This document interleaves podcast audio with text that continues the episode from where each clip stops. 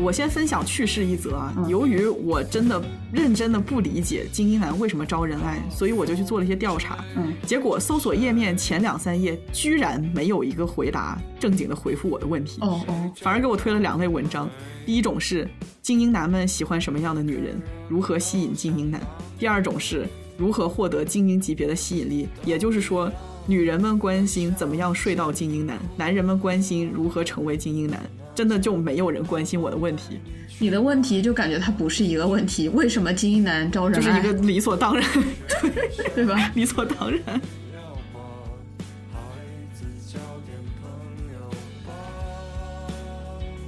当一个男人，一个文质彬彬、谦谦君子、有礼貌、得体的男人站在你面前的时候，你有多么不容易看到他的缺点啊！你有多么容易把他所有的行为都赋予光环，不加辨别的认为他所做的一切都是正确的、荣光的。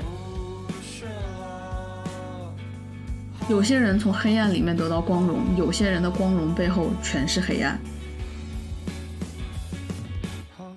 Hello，大家好，欢迎收听二是猫咪呀。这是一档由爱猫咪更爱人类的老于和小吴共同发起的，在故事里找猫咪的播客。我们致力于挖掘宝藏人物，探索人性的幽微，以及研究一切奇妙人事物之间的连接。大家好，今天我是烤鱼，为什么呢？哎，真的是有被游到，但是小吴执意让我把这话留给他说，请开始你的表演，因为。女人，你在玩火，跟霸总做搭档的，感觉谁懂啊啊？不是很美妙吗？有死了！没有没有被美妙到吗？和我这样靠谱的人做搭档哦，以及我改名了，以后请不要叫我小吴了，好吗？叫你什么？你说呢？叫哦，叫吴总啊，多叫几遍啊！吴总，你醒醒吧，你的总裁瘾过够了。我甚至还没有开始过瘾，我可以继续了吗？我甚至还没有开始 闲聊环节就这样结束了，是吗？是的，赶紧开始吧，烦死了。好吧，好吧，大家好，你们的无产阶级斗士。小吴归来，好的，我们今天呢，确实是要聊一聊霸总啊，不对不对，精英男 不是霸总哈。是的，这期节目的契机是最近有两位二位精英男实在是太火了，嗯，分别是三月二十号代表 TikTok 出席美国听证会的 TikTok CEO 啊周受资，以及上一期聊过的《黑暗荣耀》中的男二何道英。所以这期节目啊，我们也想聊一下精英这个群体。尤其是精英男，为什么尤其呢？因为我们现在知道，我们生活在一个什么样的一个男权的社会，就是非常不幸的，精英这个群体确实是由男性所主导。确实，呃，说到精英，就是这两个人，他们经常被放在一起提到嘛，何道英和这个周受资。哎，对对对，嗯啊，我看到挺多帖子都说周受资是真人版的何道英。也确实是有很多相似之处啊，就是都很呃优秀上进，又很礼貌得体，然后生活方面又很健康自律这样的。然后周受资和何道英也都因为这些特质收获了很高的人气。嗯，但是呢，看了标题，大家或许会意识到，我们这一期不是来夸精英男的。不过要提前声明的是，我们也不是要无脑的批判精英男，我们是要带着批判的眼光看待这个群体。Yes，啊，所以说作为一名 INTJ，我们这个群体盛产精英，尤其是那种冷酷的、冷峻的、无情的。邪恶的身材姣好的总裁，哎，你笑什么？何道英不就是 INTJ 吗？INFP 于秘书已经在翻白眼了。我现在感觉小吴已经开始快乐了，你知道吗？就是想到自己的人设，他整个自我感觉都良好了起来。哎，你你看过有一部韩剧叫什么《金秘书为何那样》吗？对啊，吴总为何那样啊？哎呀，我这刚才还有下半句没讲完嘛。嗯，我觉得首先啊，你要谈论这个群体，你就必须得了解。你必须得深入这个群体，嗯，那我呢？为什么对这件事情这么有发言权啊？正是因为我曾经梦想过，也努力追求过，也在成为精英的道路上一路狂奔过，嗯，我这是深入敌营啊，所以我才更有发言权。我当时看到何道英的时候，就在想，小吴一定是曾经把这个人当做过梦想。你说的没错，哎，别提了，我当年呢，很古早的看了一部韩剧，然后非常沉迷里面的一个女霸总的人设。就是我记得呢，他给他的对象哦发了大概有十亿韩元的红包。我什么时候可以收到？就说有没有被美到吧？就是说和大总做搭档。所以我什么时候可以收到十亿韩元？因为我的梦已经醒了，从这个成为精英的梦中完全醒过来了。所以我希望女主播呢也能摆正心态。嗯嗯啊，对吧？不要再想会收到十亿韩元从你这里是吧？就是不可能的，对。而且呢，我得声明一点啊。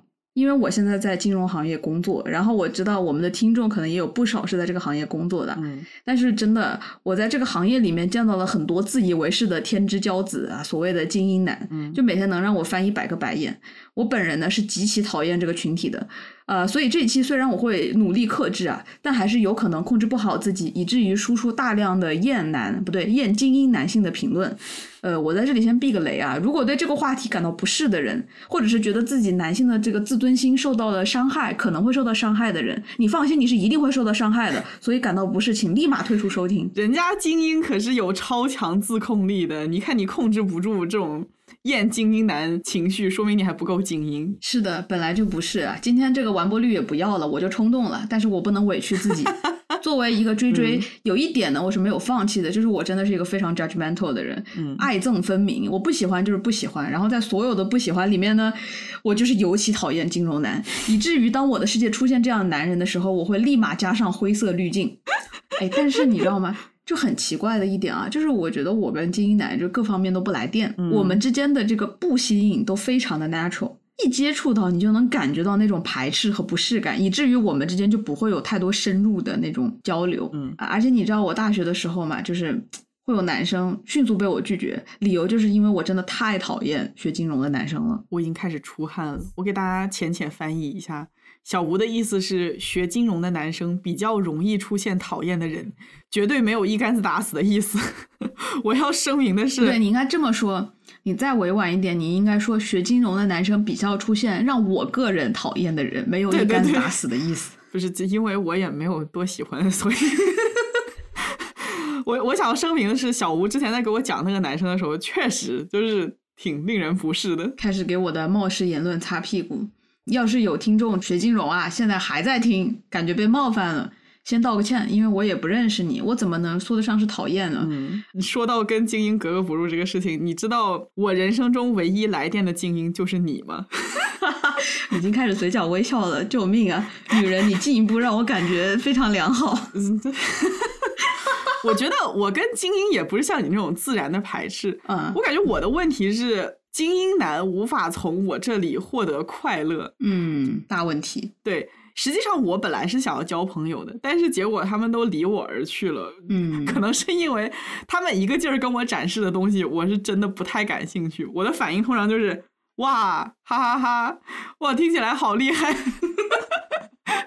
就这样就结束了。所以就出现了一些话题终结者的效果。其实我觉得就是可能是这个原因，你身边就没有一个被你吸引的男人。对，我们可以想一下，就是这个精英他想要展示的东西，你把它放在一个普通男生身上，比如说给你秀点肌肉，看看我打篮球，然后你就是一副哦好厉害，对我就然后就没有然后的，你知道吗？就是人家完全都不能感觉到自己的这个男性的身份有被认可到。对，我觉得我跟男生聊天就是有这个问题。我从小就不是特别的招男生喜欢，你知道吗？可能就是这个问题。我我我就就是因为你从来没有发自内心的崇拜过一个男人，是这样。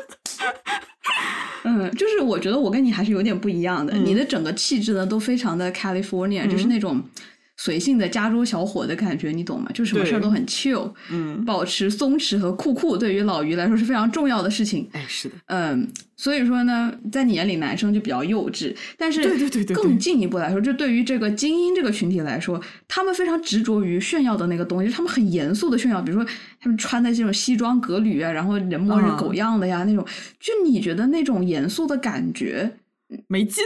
哎，就你不是很欣赏，然后你也觉得没劲，你对他们所执着的那个什么大房子啊，什么什么，你也不是觉得很感兴趣，你就会觉得这群人又无聊又严肃。对，小吴真的是懂我，不是我不想，是我真的唠不下去。但是我觉得我跟你不一样啊，还人生中还是有一些我真正崇拜的呃男性，嗯也，当然也包括女性了。嗯这没有什么不对的啊，就是说你作为一个女性，或者是你作为一个比较 pro 女权的思想的人，你就不能有欣赏男性吗？倒也不是，就是我发自内心的会欣赏一些男性。嗯我觉得是这样子，就是你和精英阶层的关系有一点像大海和高楼的关系，嗯就是你这个海里面是没有办法建大厦的，然后人家也不会想要在你这片海域上面驻扎。挺精准的，就有种怎么说呢？加州滨海土著大战纽约大都市白领啊，对 对，就一直以来加州人和纽约州人不都是互相瞧不上，也是这个原因。嗯，哎，我想说的就这个意思。一个喜欢在海边和自然环境里的人呢，他就是不太喜欢都市那种感觉，他也不喜欢职场里面那种勾心斗角的感觉啊。但是我和精英之间的关系还跟你不一样。我觉得呢，我和他们是奥特曼大战怪兽的那种感觉。你是奥特曼还是怪兽？嗯，就我在做这个比喻的时候，好像还没有细想我自己是哪一方。但是因为我觉得我自己更酷，所以嗯，应该是奥特曼吧。呃，就是能打得起来，你们势均力敌，这个意思是吧？呃，是在我现在这个圈子里面啊，我知道很多男生是怕我的，可能就是 type 比较接近。小吴又很 dom，很很主导。在任何一段关系里面，对，就是和我相处的比较好的男性朋友，一般来说会比我大个，我不知道，可能七八岁或者十岁。嗯，因为在那个程度上，我觉得这些男性基本上已经有了一个比较稳定的生活，然后也比较自信了。嗯，但是我经常会遇到那种同龄的男生，第一，我觉得他们好幼稚，然后跟他们聊天就觉得，哎呀，就是有点瞧不上的感觉啊。呃，但这样，我觉得为了严谨起见呢，我们区分一下，因为我觉得我们现在已经有点混淆这个精英男的概念了。嗯，呃，我们现在说的这个精英男，或者是统称精英群体，其实也就很泛泛，但是它大概呢指两类人。我一说呢，你就会觉得好像都对得上啊。嗯，第一类呢，是我称之为真正的精英。呃，虽然我非常不喜欢这个说法，什么叫真正的精英，right？但是为了方便起见，就先这么说。这种人啊，是打引号真正的上等人，出身非常好，然后学历很好啊，工作很好的那种三好男人。所谓的年轻有为、执掌大项目、有影响力的青年才俊，这一类呢，就还比较容易翻车。但我们假设是这种比较好的形象，形象还没有受损的，嗯。啊，然后这一类呢，其实是我们本期想要说的焦点嘛。然后今天咱们主要出场的两位男嘉宾周受资和何道英啊，其实都算得上是这第一类。对对。然后我们刚刚呢，其实一直在吐槽第二类，这一类呢就是普通的精英。哎，就有人会觉得这个普通的精英这个说法很奇怪啊。其实还挺好理解，就是奢侈品平替，你知道吧？既然是精英，他怎么会是普通的精英呢？嗯。但其实这种人挺常见的，我来给大家侧写一下。他可能出生在一个一般的家庭，就中产或者普通小康，然后成绩还可以，考上了九八五，读的是经管啊、工商管理这种专业，然后呢，还可能出国读了个硕，呃，可能是什么英国硕、澳洲硕、美国硕，anyways，然后也读的是金融这类专业啊，或者什么商务商业分析之类的，嗯。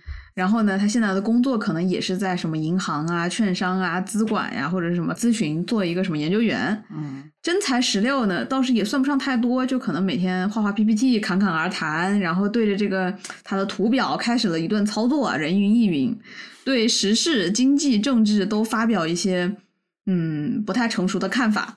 月薪可能还可以吧，几万块，但是也说不上什么富豪。我觉得我说到这里，我可能已经得罪了所有的听众，但是我还没说完。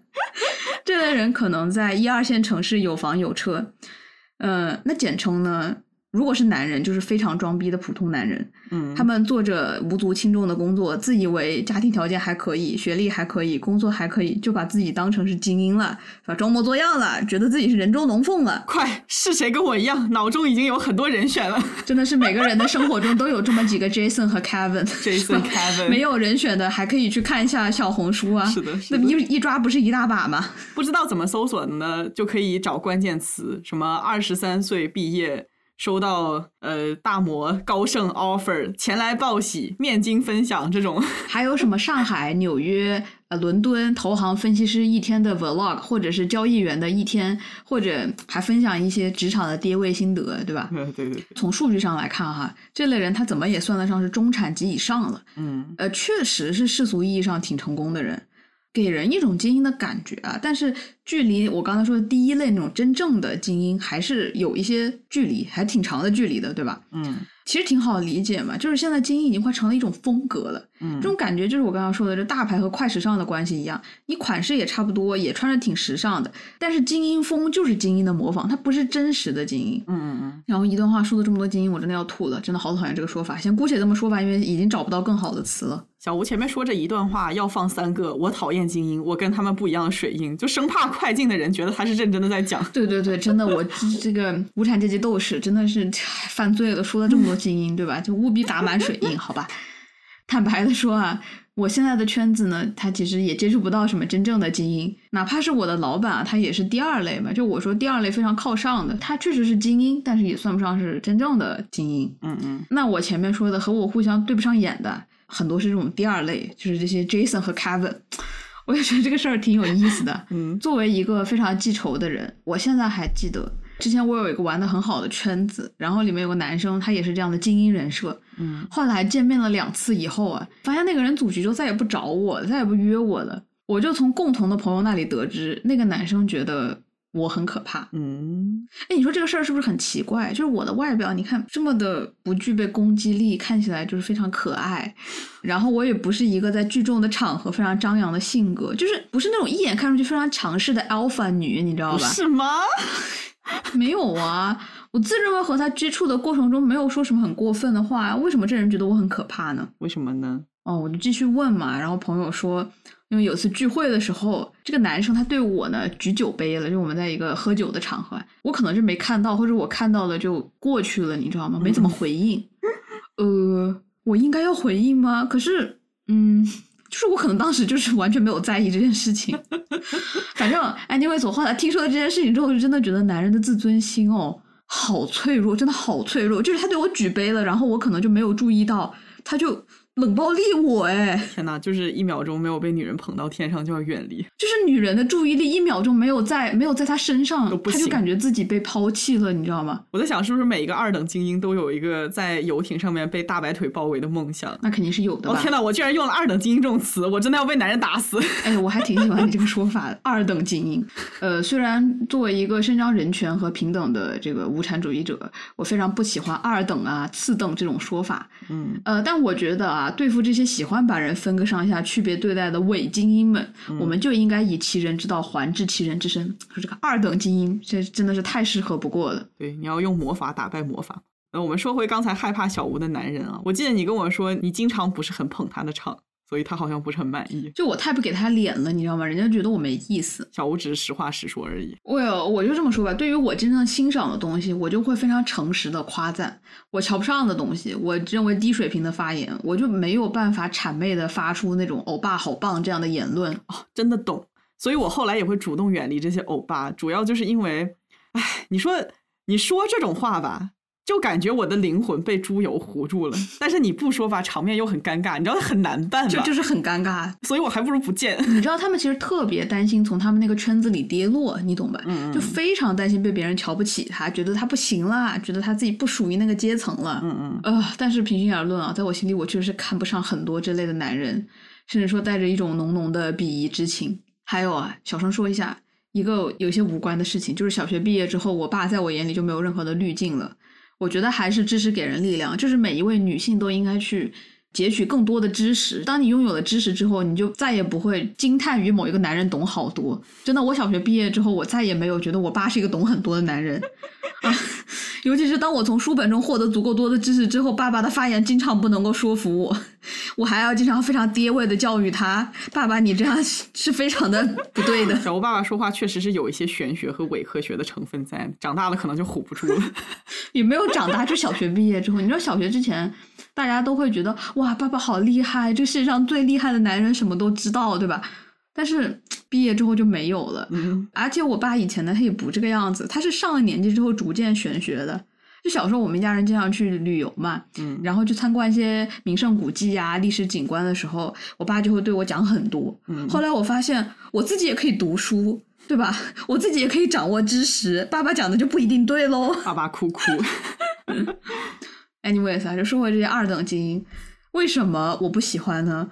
我觉得我的个人经历还是可以说明一些系统性的问题的。嗯不谦虚的介绍一下我的个人情况，那就是说，在我的圈子里呢，我确实是处于一个智力和成就都高于大部分同年龄男性的水平。嗯就是这些二等精英在我的身边呢是没有办法感觉到自我非常良好的，嗯因为我作为一个比他们更成功的，我说世俗意义上更成功的女性啊，这些肯定威胁到了他们的身份。就如果是男人的话还好，如果是女人的话，对不知道为什么对他们来说多了一层侮辱的意味是的。，我们知道，就是很多时候啊，男人他不认可女人的言论，纯粹就是因为讲话的人是女人，没有别的理由。嗯，不是因为他说话不对，不是因为有什么东西不对，他就是因为他是女人，就非常不理性。嗯但是呢，当我不去认可这些男性的不对二等男精英的观点的时候，我甚至没有带上任何性别的滤镜哦，我没有因为哦，因为你是一个男爹，所以你的话没有任何的价值在我这里。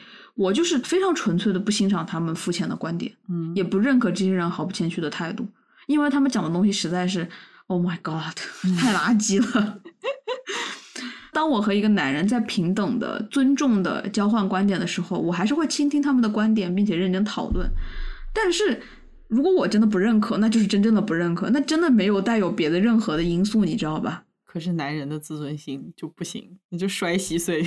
对，是的。哎呀，说到这里，鱼鱼不会已经开始觉得解气了吧？是有在解气了，因为我很少跟男性有正面冲突，我已经能够想象二等精英男的两种反应，你知道吧？在面对你的嗯时候，要么他越挫越勇，带着自己不成熟的观点一次一次来找你挑战，希望获得你的认可；要么他打不过就跑，然后顺带传一传，哦，这个女人好可怕，可不要接近她的这种虚假言论。对，我觉得我还是认识挺多这种后者的，嗯，就他们可能也没有去宣传吧，就是主动的就再也不和我说话了。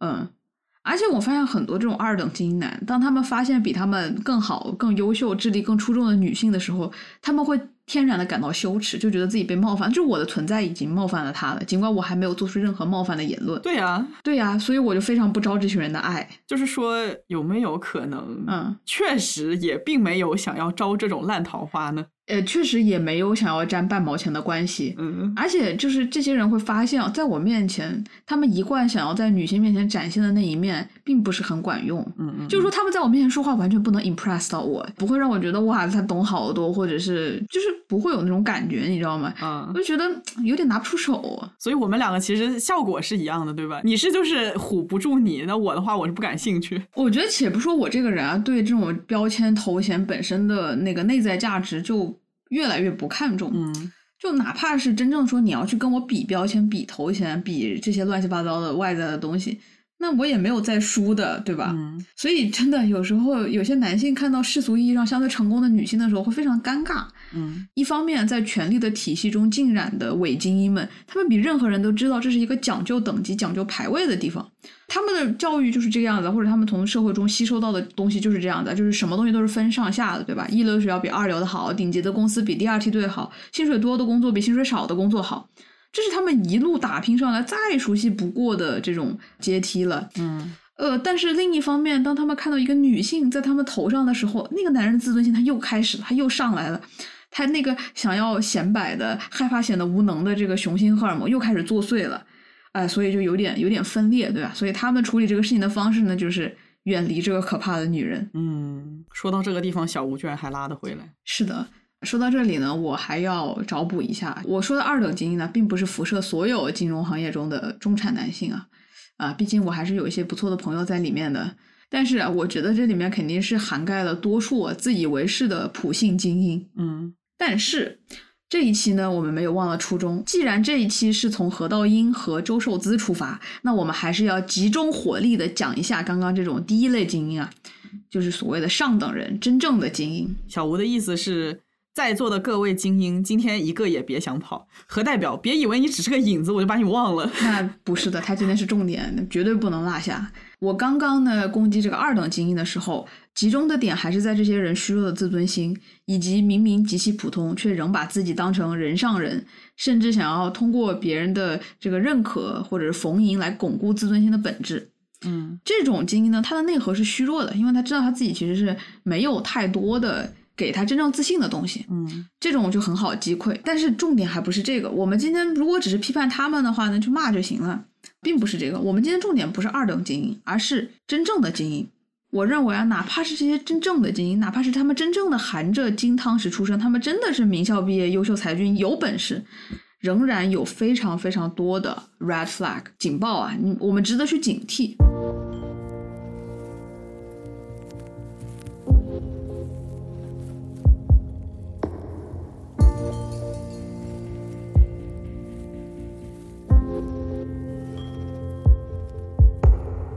其实一开始做这期节目的动机啊，就是我们发现很多人在面对精英这个人设的时候是完全没有抵抗力的。嗯，呃，我不是说大家都会变成花痴啊，而是说在这样极具光环的耀眼人设下面，很多人他会丧失一个基本的理性，一个判断力。对，我想分享一个很有意思的观察，就是上周四周五，周受资他出席众议院听证会之后，这个人他在互联网上就火了，嗯他人气非常的高，然后他的标签也非常的直接，什么四十岁，长相帅气，风度翩翩，说他参过军，毕业于哈佛商学院，然后就职过高盛和俄罗斯基金 DST，然后后面嗯接连任职了小米和字节跳动 CFO，然后现在他是 TikTok 首席执行官，是一名非常非常自律的顶级精英。周受资呢，他也自我介绍过了，我觉得 挺有意思的，一段非常经典的美式开场。嗯翻译一下，呃，我叫周受资，来自新加坡，那里是我的出生地，也是我和父母在一起的地方。呃，在新加坡军队服完兵役后，我去了英国读大学，然后又来到了这里，在美国读商学院。我也在这里遇到了我的妻子。顺带一提，她就出生在离这不远的几英里，在 Virginia 弗吉尼亚州。两年前，我成为了 TikTok 的首席执行官。如今，我们在全球的月活跃用户已超过十亿，包括了 blah blah blah。我们的应用程序是一个人们可以发挥创造力和好奇心的地方。啊，这是他的开场。周受资啊，他这开场寥寥几笔就突出了自己的身份啊，并且从这个开场呢，我们非常能感觉到他是想要和这些议员们套近乎，对吧？想要和他们拉近距离。嗯呃，另一个细节就是啊，他本科是在英国念的，那按理说他的教育大部分是在一个英式的环境里面进行的，但是他介绍自己的时候用的是标准的美式英语，就你从他这个行为中，你就已经能够感觉得到他有多么的亲美了。嗯嗯虽然他代表的是一家中国公司，但是他这个开场的方式其实还是通过这种套近乎的方式增加一个积极的印象嘛。关于他在听证会上的表现啊，我们这里先抛开不谈。但是这本身是一个比较敏感的话题，而且呢，这个现在中西方对他的评价非常不一致。当然啊，它也不是我们这期节目的重点，毕竟我们又不是一档社会事实评论节目，而是一档人物的节目。嗯所以呢，当然是要聚焦到这个人本身。我自己当然也是前前后后关注了 TikTok 这个事情的发酵啊。我自己的立场是，我不觉得美国打着这个信息安全和青少年心理健康的幌子制裁海外公司，呃，这不是一个公平的举动。嗯呃，毕竟是吧，这个 Facebook、Twitter、YouTube、Pornhub 那不都还好好的吗？是吧？怎么着，这些公司没有威胁到青少年的心理健康，没有威胁到这个人们的隐私了吗？嗯这怎么可能？这也太双标了。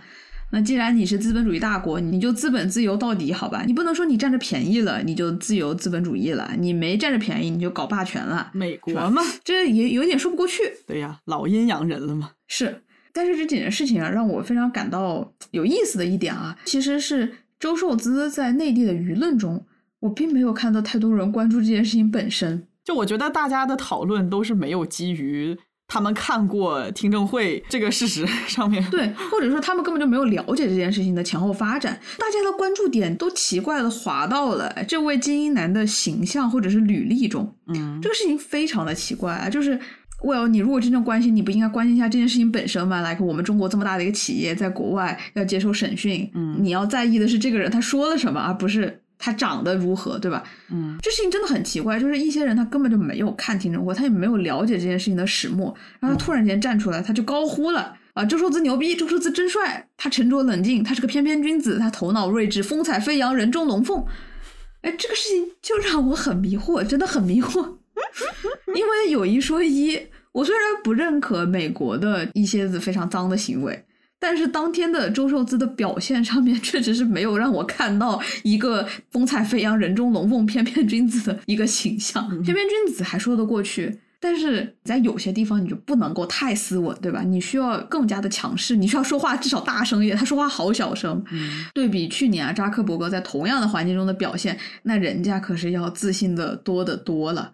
当然，我没有任何就是踩一捧一的样子，结果扎克伯格的网评是像一个蜥蜴人，他可能是 AI 吧。对吧？就是我觉得大家都没有关注这件事情本身，真的很惨 Anyways，虽然说听证会的表现没有把周受资的精英形象体现的很透彻，但是他毕竟履历在那里嘛。是的，你说的没错。在我看来，这简直是对他精英的 fetishism 嘛，是一种盲目的崇拜。嗯不管这个人他做了什么，但是因为他是精英，所以他无论做什么，他都是符合精英气质的。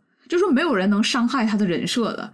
他无论做什么，他都是翩翩君子，头脑睿智，风采飞扬，人中龙凤。除非你明天发现他在那个什么这议会结束了之后去强奸了一个十八岁的少女，不然他这个人设就是永远都不会改变了。不是经常有个什么三观跟着五官走的说法吗？这个就属于三观跟着精英气质走了。嗯，其实我觉得这个履历都要往后推一推，首当其冲受到关注的还是他的外貌。很多人都说，哎呀，这个人太帅了，他身材还这么好。对呀，大国博弈，你不理解没关系，对吧？嗯，呃，你这个事儿不了解也没关系，你刷了社交媒体，你看了图片。这人长得帅，你总是看得明明白白的吧？甚至我看到了有很多成功人士面相、颜值的分析，就是那种医美号，你知道吧？今天发这个明星，明天发那个有钱人，给你分析成功人长什么样子，你得照着哪个方向整才能招财。哦，对对对，还有那个什么搞星座的、搞面相的、搞医美的，甚至是健身教练都来发帖了，说什么你们看四十岁的男人应该做到什么才能保持清爽、获得精英气质？对对对，你要来报课呀，你要来买项目呀，对吧？然后在外貌之后啊，受到关注的是周受资羡煞旁人的简历，嗯，然后大家沿着他这个履历顺藤摸瓜，发现，哎呀天哪，他居然在哈佛商学院遇到了他的老婆，哇哦，果然这么优秀的人都已经有对象了，只有优秀的女人才能配得上这么优秀的男人，然后就这个样子，在没有关注事件本身的情况下，把他推成了优秀民族代表，甚至是优秀民族英雄，哇哦，就是你知道吗？这一整套操作哦，他跟冬奥会谷爱凌红遍大街小巷的套路是一模一样的。先是大呼好美、好年轻、好强，然后他搜简历发现，天呐，他居然是斯坦福的，继续顺藤摸瓜，天呐，他妈居然也是斯坦福的，还是华尔街女强人，天呐，他姥姥也是高知，这么优秀的女人，果然没有男人配得上。然后这一家以同样的方式成了民族英雄。当然，谷爱凌确实是很强，我只是说这个套路它就是莫名其妙，你知道吧？哎，我突然发现我这个说法好好笑，就是大家在面对男精英的时候会说，哇，只有优秀的女人才能架得住优秀的男人，但是面对女精英的时候就会说，哇，这么优秀的女人，果然没有男人配得上。不不不是这样子的，就是优秀的男人身后必然有优秀的女人，优秀的女人身后必然有一个优秀的母亲，因为对于一个优秀的女人来说，男人真的非常的拖油瓶，可太是了。嗯，然后呢，对于周受资啊，网友们就很快从他这个学历和快速的晋升中推出，哦，他真的好优秀，好努力，他有非凡的才华和本领，然后迅速拔出。雷军评价过周受资，说他有着像对世界复仇一般的勤奋。哇哦，他应该加入黑暗荣耀，真的，他应该去跟 东恩组队。啊，天呐！其实我个人真的特别特别特别不赞同，把一个人从他身处的这个时代、他的家庭、他的教育、他的机遇这些外部条件、外部环境剥离开，嗯，然后将他的成就归咎于他的个人努力和才华，然后得出结论，这样的人就该成功。这是一种非常美国梦的叙述方式，也是带着非常强烈的精英傲慢色彩的叙述啊。在这里呢，我并不是说哦，这个人的一切成就都是父母、环境、运气给的，我当然不这个意思。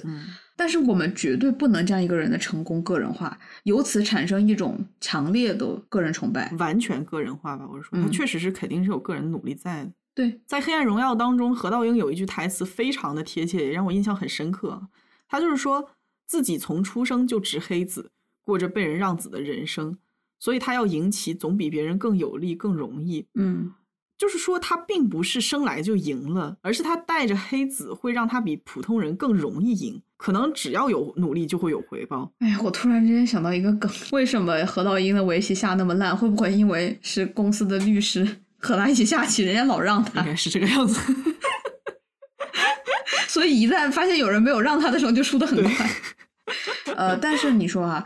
他既然是一个执黑子的人，你就不能把他的意志胜利和他的执黑子分开。对啊，对。呃，我真的只是呼吁啊，就是当我们看到一个精英的时候，你需要看到的是一个整体，而不是一张单薄的履历。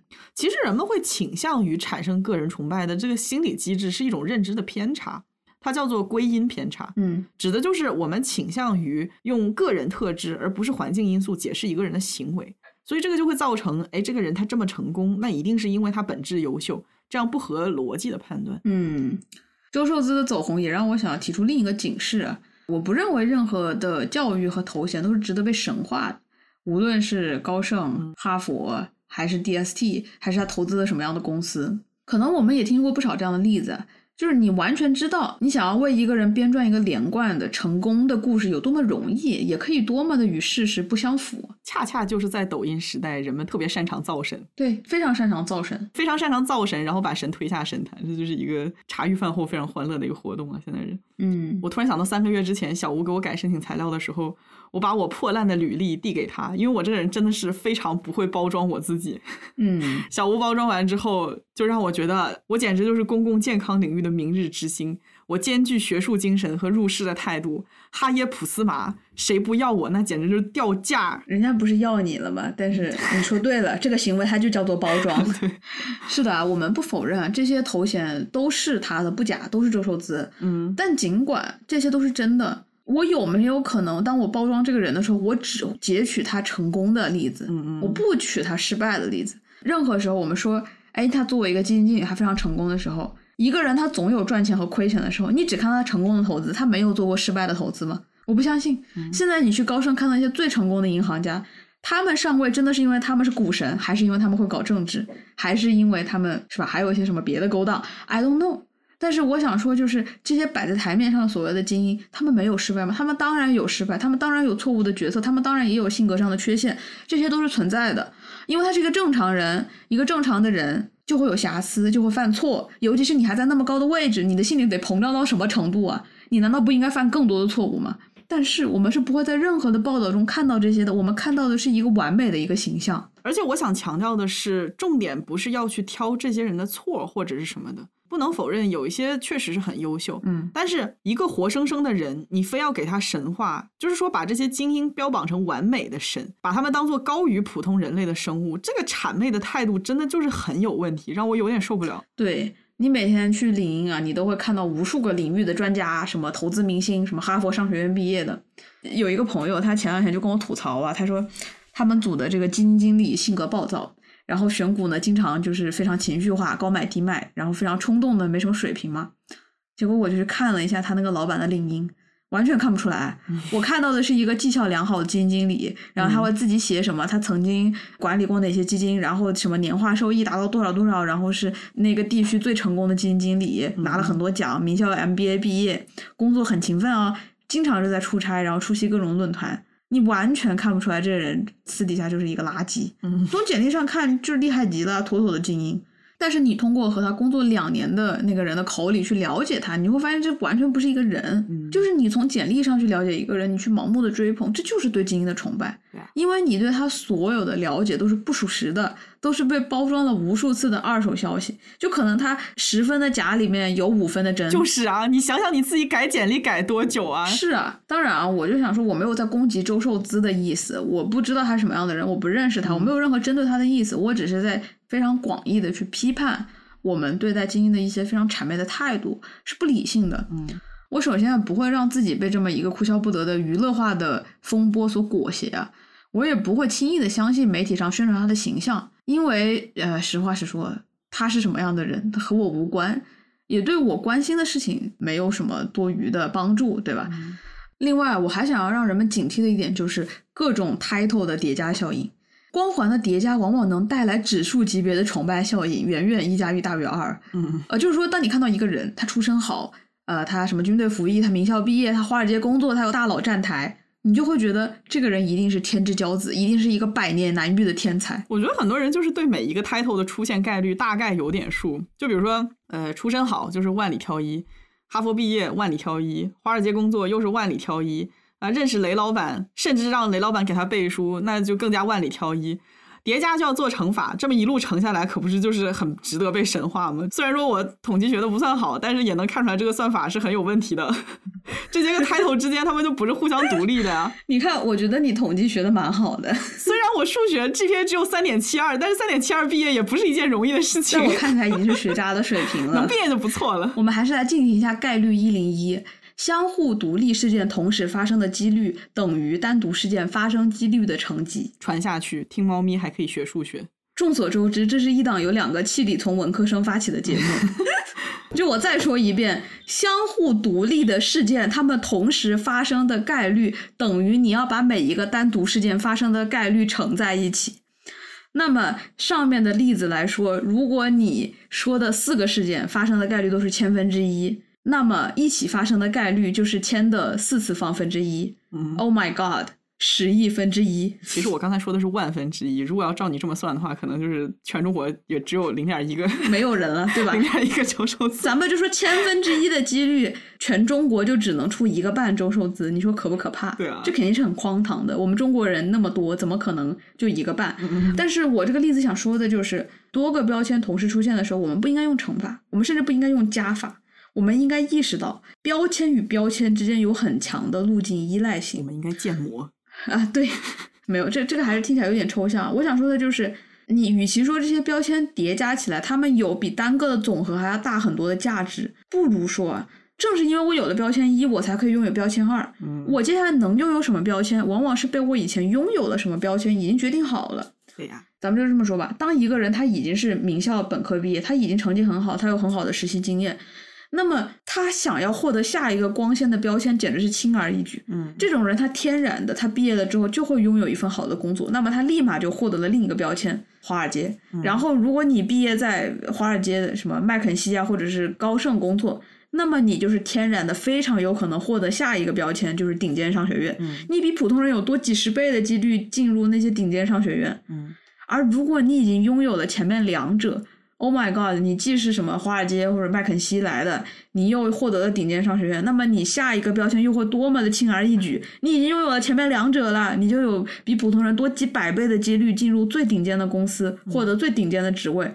你这个标签难道不会就越积越多吗？对，这些标签其实就是你可以把它想象成是何道英口中的那个黑子吧，指着这些东西，你就会顺利很多。对，而且当你总是被让子的时候，你获得的地盘就会越来越多。对，我的意思就是，你每一次竞争下一个机会的时候，你可不是从零开始哦，不是说这个岗位千分之一，那个学校千分之一，后一个工作万分之一，你每一次都是从零开始，不是的，而是你过往的一切都会不断的累积，给你更多更多的优势嗯啊。所以我就听大家说什么，哎呀，他又是这个又是那个，你知道华尔街最喜欢什么人吗？就是有当兵背景的人，他们就是喜欢这种。你们知道哈佛商学院最喜欢什么吗？就是这种出生在有背景的家庭，然后父母是有一定的关系的，然后参加过军队，然后就去 Goldman Sachs，哇，这哈佛商学院可喜欢这种了，可不要以为哈佛是什么不食人间烟火的学校。哈佛就是一个老钱的学校。对呀、哈佛就是一个老钱的学校。我在这里再重申一遍，真的，你们有谁申请过，谁就懂，一定会问你说你家有没有过有没有过哈佛的关系，你爸妈都是干嘛，你爸妈都是什么学历，就是这样子的。啊，就这这那那，你们你家里多少钱，就非常的看钱啊。这个学校校就是一个无比无比的世俗的一个学校，我不知道为什么要把这些精英放的这么高，就是一个你条件匹配的这么一个事情。你去嗯 Princeton 也是一样的，就这些学校他们总是被搞得很神秘。No，去这些学校就是你只要足够的优秀，I mean 你就是世俗意义上足够的优秀，你自然而然就会去。所以说，对于这些人来说，他们想要获得这些东西实在是轻而易举了，因为他们已经有前面的所有的东西了。而他们那个先发优势从何而来？他们可能站在第一个标签的时候，他们已经站在了很多人上面了，因为他们第一个标签可能就是别人无法得到的呀，所以他们有了第一个标签就会有第二个标签。他们父母可能一开始只推波助澜了一点点，对啊，但是他们通过这个累积，就会拥有现在看起来非常不得了的头衔。我真的觉得。这些人，你看到他们站得越来越高，其实他们都是站在以前的肩膀上，在成为精英的这条道路上，真的先发优势特别重要。嗯嗯呃，我记得之前有一个非常有名的社会学研究啊，他就说，一个人一辈子的财富，其实在很大的程度被自己二十岁的时候的薪水就决定了。也就是说，你就是要年轻的时候走在别人前面，你就是要更早的获得那些标签，然后今后的人只会觉得你更厉害，然后给你更多的标签，你就会走在更多的人前面。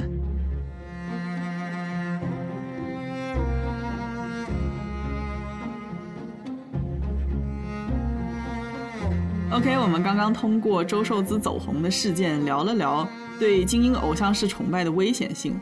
那么接下来有请今天的二号男嘉宾，是二号男精英，哦，对，二号男精英。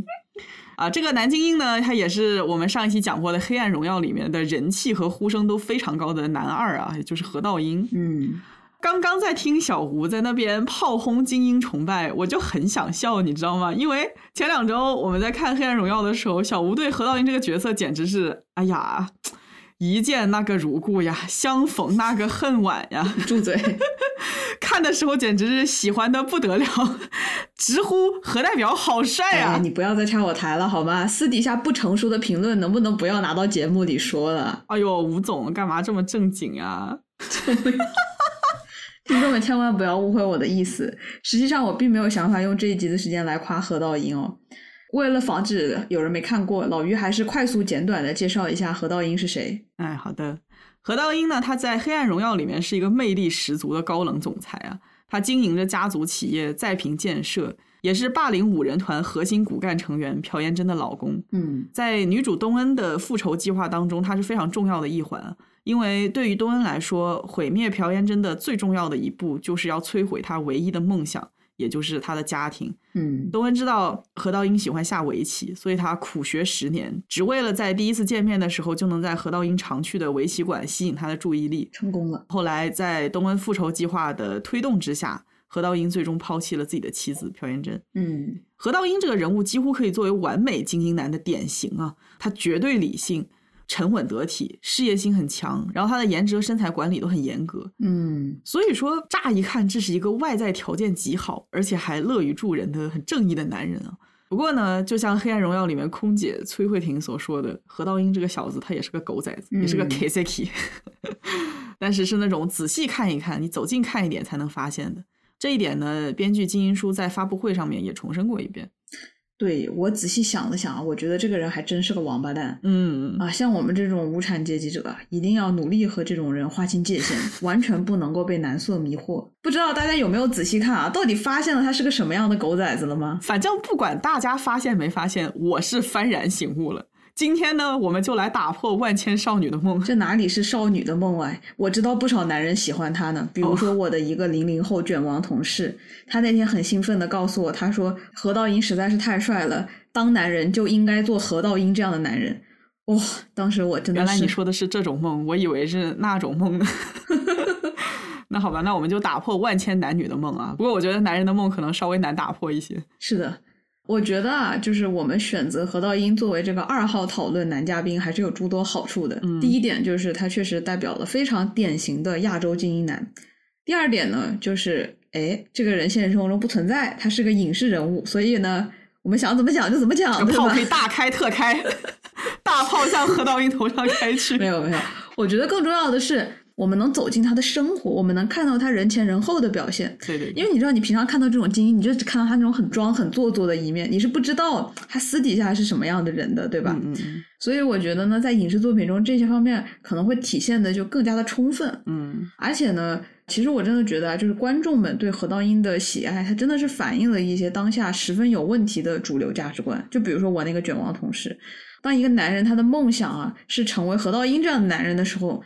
哎，我真的觉得这个男人他就不能要了，你知道吧？这话是能说的吗？OK，那么事情要从我们被何代表迷倒说起啊，主要是小哦，你也被迷倒了吗？就是有那么一点点。说实话呢，一刷的时候，我们对这个人物产生了很多幻觉。就比如说，同样是富人，他跟颜真五人组完全是不一样的。他是心怀正义，他不会容忍暴行嘛。然后我们会觉得他给东恩很多支持，关键的时刻也帮助他。啊，然后他是好父亲，也是好丈夫，哪怕自己被绿了，也不会冲动的抛妻弃女。但是为什么我说是幻觉呢？因为我在回看何代表 cut 的时候，逐渐嗅到了一丝不对劲。嗯，怎么说呢？他干的这些事儿，怎么就是好人了呢？我觉得其实事实就是他什么都没有干，对啊，只是他存在就赢得足够多的好感了，就跟那个周寿滋是一样的啊。对对对，他哪怕坐在那里一句话不说，他也是风度翩翩，十分儒雅，人中龙凤，你懂吧？对，我现在就想掰着手指头给大家数一数，他一共为东恩的复仇计划做过什么事情哈？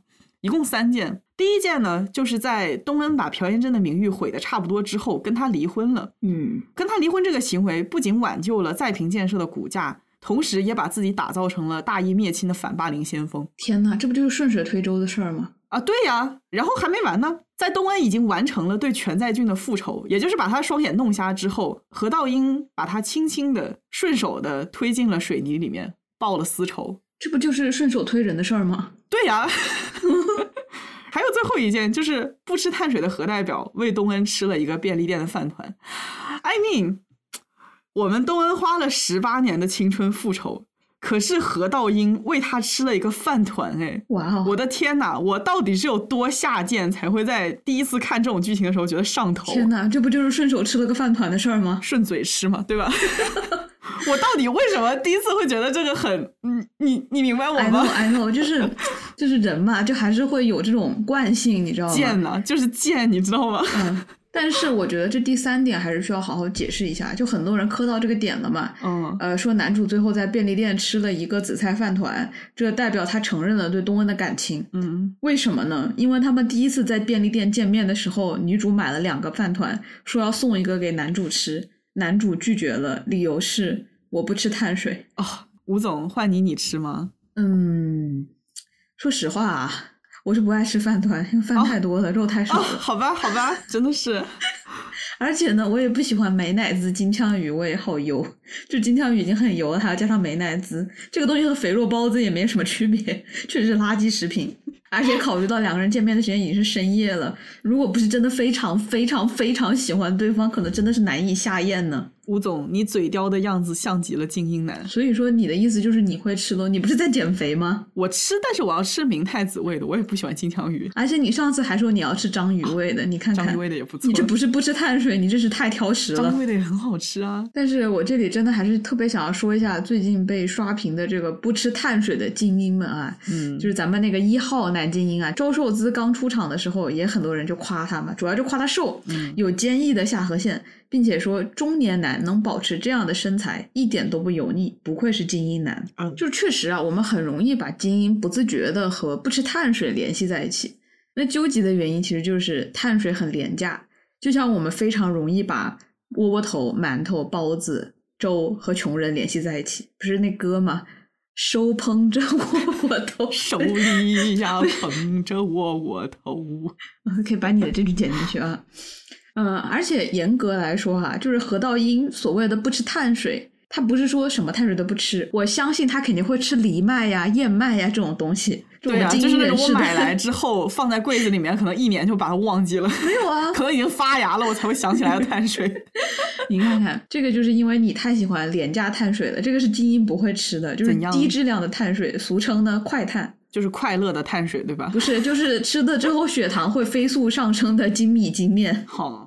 哎，我突然想起来，就是以前金金堂这边的小早餐店里面，就会有很多那种劳动人民嘛，会点呃什么火烧卷油饼啊、面茶呀，就是那种你想一想都觉得好噎的碳水套餐，你吃一顿就能顶一天。天呐，真的吗？可是碳水它不就是升糖升的快，饿的快吗？算了，还是不细究了。但是我还想说，这地方还有我们武汉经典的碳水配碳水啊，糊汤粉配油条，牛肉面配面窝，鸡冠饺配水饺，这些精英都不能吃了。我跟大家说，小吴真的是暴殄天物，他吃糊汤粉居然不用油条蘸着吃，我现在想想还是觉得很生气，因为。真的太香了，它蘸油条一口三十卡。用你妈妈的话来说，就是这个小孩非常的扫兴。我妈在说这句话的时候，已经炫完了一个油饼包烧麦。哦，我竟然会忘了他鱼鱼爱不释嘴的油饼包烧麦。就真的是因为小吴，在我跟吴妈在那边吃的香香的时候，他在旁边不停的叨叨叨叨叨叨叨叨，这个一口多少卡，那个一口多少卡，真巨烦人。我就不知道你在吃的时候意识到你正在做什么事情吗？反正呢，我妈回家就和我一起跳操了。但是老于他表示无所谓，他吃完一个油饼包烧麦，吃了半碗牛肉粉，还可以回家洗把脸，坐在沙发上敷面膜。小吴说我是县城名媛，因为我在那边裹着头发敷着面膜，翘着二郎腿喝茶。县城名媛确实是有一说一啊，但是我觉得就是油饼包烧麦吧，它称得上是美食了，对吧？但是有一些非常可怕的碳水套餐，比如说韩国人的方便面配米饭。就是说，它已经谈不上好吃了，它就只是食物，就听上去就是充饥的。你们有没有发现，基本上所有的素食都是大量的碳水？嗯，这个也是碳水和穷的另外一个关联。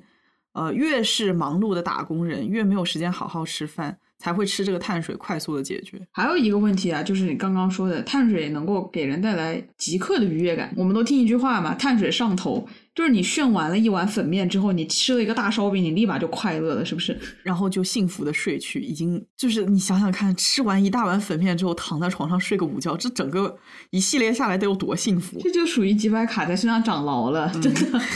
所以说呢，不吃碳水，它真的就是代表了一种延迟满足，是懂得克制的体现。那我们回到主题呢，以咱们的核代表为典型，我们可以深入的讨论一下头等精英了。哇哦，头等精英，这妥妥的 alpha 气质不就出来了？是的，其实我觉得头等精英和普通精英还是有很多类似之处的，就是属于就是个高配版，你知道各个方面都是。首先啊，像何道英这样的精英，你首先得要家境优渥，出身上流吧。嗯。其次呢，他们得要事业有成，嗯不是说仅仅继承了一大笔钱，而是说真正有自己在做的事业，有很强的赚钱的欲望，还要通过自己的努力赢得地位和尊重。对，其实当我们说到“富二代”这个词的时候，它很多时候是带着贬义的，就是说人们会期待含着金汤匙出生的人会比较像全在俊或者李莎拉那样无所事事或者误入歧途。嗯，所以说，当一个人又有钱又有上进心的时候，我们就会觉得天哪，他这么有钱，居然还这么努力，我没钱还不努力，我就有罪，我跟人家差距太大了。是的，但是我觉得像这种上流社会的精英啊，他就好像从成长的过程中不断的给自己施加这样的压力，他养成了这样的一份野心，要去做好一份事业。一般能养出这种孩子的父母也是精英，嗯这种孩子可能是精二代或者精三代，不太可能是暴发户养出来的。他们已经不仅仅是上进了，对自己的要求也很高，从修养、艺术品味到身材管理都是非常的严格，一丝不苟。嗯嗯。呃，按照《黑暗荣耀》的话说，何道英就是一个得体、有品味，身上的一切都不多不少，刚刚好，活在 GQ 制足十七页的，让男人都嫉妒的存在。嗯，我想说，精英是正经要成为家族继承人的人。继承人跟富二代有本质上的区别，继承人得能够承担家业，得能够代表家族的脸面，所以说他各方面都要杰出。所以说，我们看到精英的时候，会不自觉的产生那种崇敬之情啊。呃，就像网上面很多人会天然的对周受资形成非常良好的印象嗯嗯啊、可能就是因为他们在成长的过程中已经被培养到了各个方面都能够有头有脸，都能够给这个家族添光彩。前面的节目里面啊，我们说我们需要放弃这种幻想式的崇拜啊，但接下来啊，我们想进一步质疑。精英男他真的值得作为男性的榜样，女性们竞相争取的对象吗？精英他和暴发户不一样啊，虽然说两者都同样的富有、优越、大权在握、有资源，但是前者呢引人好感，后者招人嫌恶。啊，你刚开始看到精英男，你很容易看到他身上一些非常吸引人的特质，啊，就像看到一层糖衣，就像他们每天把自己打扮的非常得体，但是有时候那个暴发户就很油腻嘛，就是那种嗯大大 logo 的那种，you know，什么皮带呀什么的，就是有点油，对吧？嗯但是精英他就是非常的啊干净、嗯干练，给你一种不多不少、刚刚好的感觉啊。对就他整个形象是包装的很好的。呃，但如果细想啊，你就会发现，所有的精英身上那些一开始惹人注意的特质，那些让你感到吸引的特质，都是双刃剑。嗯嗯也就是说，你看到他身上那些光鲜的东西，但其实背后都藏着一些丑陋不堪的其他的东西。嗯那咱们就拿何道英做一个典型啊。啊，现在他这个人物吸引人的关键词，无非就是他是个有品位的上等人，他是个禁欲系的大叔，他追求权力，他有事业心，他有礼貌，他严格自律，他爱女儿啊。那咱们可以一个个的看一下这些吸引人的表象背后都是什么东西。首先呢，最明显的就是我们刚刚说到的高品位。何道英从头发、面容、穿着到姿态、言谈、吃穿用住，都体现着上流人的风范。嗯，说实话，你仅仅看他一眼，就已经可以确认自己跟他不是一个阶层的人。就是这个人一出来，你就知道他是一个成功的企业家，他是一个精英。嗯更何况他还是颜真的欧巴，是不是？那颜真看上的男人肯定是上流社会的有钱人。是，但是我们说到品味啊，说到上流的背后，我们就逃不开这个男人他强烈的阶级观念，就是说你没有普通和下流，你也就谈不上上流了，对吧？这些东西都是相互的。对对对。那何道英这个人呢，你可以说他是一个眼光非常好的人，你可以说他有品位。什么是品位？它简单来说就是甄别好与坏的能力。那你放在资本主义的框架里面，你还能再简化一点，就是你能分辨便宜货和贵的东西的能力。嗯这真的是非常的简单粗暴，越贵就越好，对吧？我们都知道这点。有些人呢，例如何道英，他一眼啊就能看到颜真和他约会的时候穿的是全身的迪奥啊，看一眼尝一口便知这个食物的档次。那还有些人呢，例如小吴，在看整部剧的时候都在问老于老于，这个包它也是爱马仕的吗？颜真的爱马仕都在柜子里面摆着，他平时背的包不是很顶级，而且他的爱马仕也不是很顶级，没有稀有皮的，基本上都是普通皮的。你看吧，老于现在就开始眉飞色舞了，而且他会用这样的词哦，什么顶级、一流、二流、三流的区分，但是在我眼里就完全不存在哦，就是它只是一个包而已。包呢也只分我买得起和买不起的，就我买不起的统统就是一整块的，你知道吗？不存在什么顶级、一流、二流的区别，就超过几千块钱的衣服，在我这里都是买不起的范畴，所以就是没有上面的等级划分了。不是你要这么说，我也买不起，我也只是了解资讯而已。耶耶，你对这个体系深入的学习过，我至今实，都非常的难忘哈。老于跟我说，他刚踏入高中的必修课是学习各类奢侈品的知识，我都震惊了。震惊的点在于两个：第一，竟然有那么多要学的；第二，你学的这些东西竟然也能够被称之为知识呢。对，就是正经的学习没有再好好搞，扯犊子的东西倒是学得很精。哎，你倒是别说，这个确实是知识。就是你给我一个人，让我看到他的言谈和穿着，我就能给你一个差不离儿的社会阶层侧写。这真的在我眼里是非常了不起的本领了，在资本丛林里的生存法则。对，主要也是环境所致啦。就当你的嗯周围的人都是比较看重标签、比较拜金的时候，这种技能就很有助于生存。对我认同你说它是丛林法则啊，因为就是在原来的丛林社会嘛，就动物它需要迅速的判断周围的危险因素以自保。嗯那现代人也是一样的，你需要迅速的判断一个人他的权利、他的力量。那我们现在已经不完全从身体素质去看了一个人了，对吧？我们是要通过这个人他身上佩戴的符号，毕竟咱们是文明社会，不是说你在街上你就要把衣服脱了开始开始打了，对吧？嗯那你要去看他身上佩戴的符号，你要去识别这些符号，也是需要训练的。嗯就是说呢，在一个普通人眼里，或者说一个不去刻意的了解所谓的这些奢侈品知识，什么服装啊、食物啊、红酒档次的人眼里，啊、一个不愿意去了解资本主义身份象征的人眼里，那有钱人和普通人穿着的唯一区别，可能就是，呃，有钱人的衣服可能质量更好，款式更好看。嗯但其实后者呢，它也没有那么大的区别的，尤其是这么一个快时尚的社会里啊，你这款式都不能构成区分了。嗯呃，除非你是那种非常大的牌子，但是 I mean，就是现在的这个赝品也挺多的嘛。我有时候在街上，我也不能够分得清楚这个人他穿的是一件假货呢，还是一个真货。所以你知道鉴假师也是一个职业吗？就是你一个真包或者一个假包，你一个真品和一个呃那个赝品，能够把它分辨出来，也是能够赚钱的营生。嗯，我现在就经常看到什么某某大牌平替和大牌的对比，嗯呃，这可能还不是说假货的范畴了，它就是说很像，然后其实也有区别，但是就区别不大，你知道后来？仔细想一想，也觉得很奇怪，因为我也学过一些鉴假，就是有些时候它的假是属于那种你真货的针头和假货的针头是不太一样的，就是 你仔细想想这些细节，就觉得那有能能怎样？对呀、这完全没有看出来哦。就我认识一些人，他就每天穿假货哦，很开心的。嗯就但是就像你说的啊，就是说你能够从一个人的着装快速分辨出他的阶级啊，是新贵还是家里一直有钱的，还是说什么程度的有钱人，嗯，这可能是很多有钱人家的小孩一路长大就要学会的，或者说已经几乎是内化成他们的本领的一个东西，一个技能。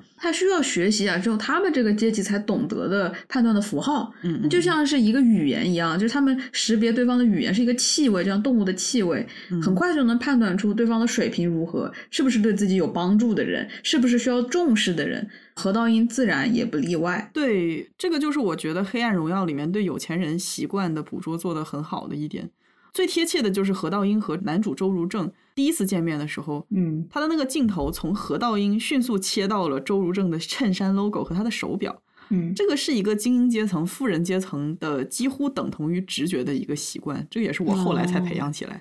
就比如说周如正这两个镜头，一个是他 Fendi logo 那个衬衫，另外一个是 Tag Heuer 的腕表。就说明周如正家里是有钱的，但是他还没有富到可以给自己家里小孩买百达翡丽的程度。嗯而且他是带着一些年轻气盛的感觉，还没有那么沉稳老练。就是这个人的侧写一下子从这两个 logo 里面就可以给到你。人家去公园下个围棋，还不至于要带百达翡丽吧？如正可是知道自己要跟何代表对战哦，所以肯定有好好打扮啊。好吧，快速的分辨彼此在这个阶级的阶梯上是个什么位置，然后大概心里有数了，就知道自己应该用什么样的态度去对待彼此。嗯，这种行为，我们这种普通人呢，会把它叫做“你看人下菜碟”，是个势利眼。对。啊，但是我这么说就太朴素了，而且就是太粗鄙了，对吧？太仇富了。啊，按照精英阶层的说法，这种上流人的说法呢，他们叫做我这样的举止，知道什么是合适的，什么是不合适的。像我这种人就是纯粹看个热闹啊。一般我在这种场合就是把所有人都扫一遍之后，心里开始活动。我猜这个人啊，就是那个看起来最有钱的，和那个看起来家底很厚的，肯定是假闺蜜。然后这个和那个肯定是在撕逼，那个肯定是装的名媛，装的还这么假，还敢出来混。然后我就开始嗑瓜子。女主播从高中开始就为了做一档评价人物的播客，积累了深厚的实战经验，流连于各个社交场合，是的大大拓展了对人性的调研。是的，你们是不知道啊，我真的是深入各个阶层进行调研。我整个高中上到那种大集团千金、大集团的公子，到平民阶层都有接触过。哇哦！虽然说小吴没有什么实战经验，但是也是呃从书本中读了不少啊，比如说菲茨杰拉德、汤姆沃尔夫啊、毛姆的小说，嗯对于上流阶级这种无聊又有趣的举止有一些二手的了解。那我先来说哈，就是说为什么呃有钱阶级分辨一个人地位是如此重要呢？嗯因为这些精英在成长的过程中啊，他就要慢慢的习惯内化和不同阶层人打交道。你不能太轻视，你也不能太谄媚嗯啊。那如果你对一个阶层比自己低太多的人过于的尊重呢，你就会显得既伪善又掉价啊。但如果你对一个身份在你之上的人过于的轻慢，那很有可能你会招来大麻烦。嗯你需要明白，面对什么人应该做什么样的事儿啊，在这个圈子里的身份位置，你自己在哪里，人家在哪里。而且哦，就算是你自己想要做一个啊，对所有人都一视同仁的谦谦君子，这个圈子呢，他也不会允许你这样的行为，因为就算是你不 care，人家也需要从你对不同人差异的态度中去体认、去表演自己的身份。嗯就比如说，如果我看到你对我的态度是更尊重的，对那个人呢，就可能就一般般，那我就知道，OK，我的身份更重要。他是要通过这种方式刷自己的存在感的。嗯可以说呢，阶级的存在本身就是为了让人们对不同的人进行区别的对待。嗯像这种什么人人平等啊、一视同仁啊，这是无产主义者和幼儿园才会做的事情。嗯，对，呃，男主周如正啊，评价何道英是不多不少，刚刚好。其实这个刚刚好真的是意味深长啊。这不多不少，当然有着装干练、啊、干净、不普通的意思。但是在我这里呢，它更多的是意在指，哎，这个人他知道自己是什么档次，他应该用什么档次的东西。嗯毕竟一个操作不好，你碰到大佬了，人家就会有种，哎，你什么档次，跟我用一个东西的评价。对，没有品位的有钱人可以参考暴发户徐江啊，也就是说出你什么档次和我用一个东西的这个 这个人。大金链、小钻表，一天三顿小烧烤啊，是吧？穿着花衬衫、小立领，中华小立领，腋下再加个小皮包，呵，多神气！神气，你看郭德纲穿纪梵希，他也贵呀、可贵了，但是就是浮夸，显得特别的 excessive，特别的多余。宝呀，就是说，其实你穿纪梵希，它也显得特别的浮夸。还好了，不要拿高中的过往事情说，再拿出来说事儿了。而且我觉得你也不能这么比了，人家一个是刚刚改革开放脱贫的暴发户年轻企业家，一个是已经积累了两三代的资本家，你怎么能这么比呢？这不是一个时代，对吧？嗯，是了，是了。所以其实想说的是，有钱人看多了，你就会发现用钱区分贵贱，哎，那都是咱们这种平民百姓干的事情。嗯在富人圈子里面，真正区分贵贱的就是品味和格局。是，所以我们刚刚说啊，品味上流这个东西，它背后隐含的就是对资本主义内部的身份符号的深刻洞察。这个东西人家当成是第二语言用了，可不像是哎我们这种吃瓜看热闹的，嗯这是关乎社交礼仪的重要信号，是吧，于总？啊，谈不上于总，我就是个吃瓜的，我以为你说你就是个卖鱼的，我是卖馍的老于，吃馍吗？吴总，不吃碳水 好过分哦！啊。说回何道英啊，最能体现他的阶级观念的就是他和司机在雨里的那场戏啊，很多人都说，但是我觉得还是有一些更多的东西可以说。嗯就当天下雨嘛，然后何道英下了车之后呢，司机原本是给他撑伞，但是他说：“哎，何总，你拿一下伞，我把车里的红酒拿出来。”这个时候呢，何道英肯定觉得自己被冒犯了，他就瞟了伞一眼，又瞟了一眼司机，嗯，还是接过了伞啊。然后呢，就和司机说：“他说红酒你拿回去吧，既然是申会长送的，那肯定是好酒。”司机就很慌张嘛，他说：“嗯我不会喝酒。何道英就说：“那你回家的路上，你在便利店买盒奶酪，再买一盒五万块的红酒，你先喝一口五万块的，再喝一口五百万的，你就能喝出区别了。你看这个场景啊，它的信息就很丰富。首先，何道英他表示了不满，因为他的身份决定了他不应该是拿伞的那个人啊。嗯司机让他撑伞，这是司机考虑的不周。他明明可以把何总送回家以后再来拿酒。嗯呃，在何道英的眼里，这是司机的失职，是他对于身份体察的不周。所以，其实何道英接过伞了以后呢，司机也识趣的向后退了半步。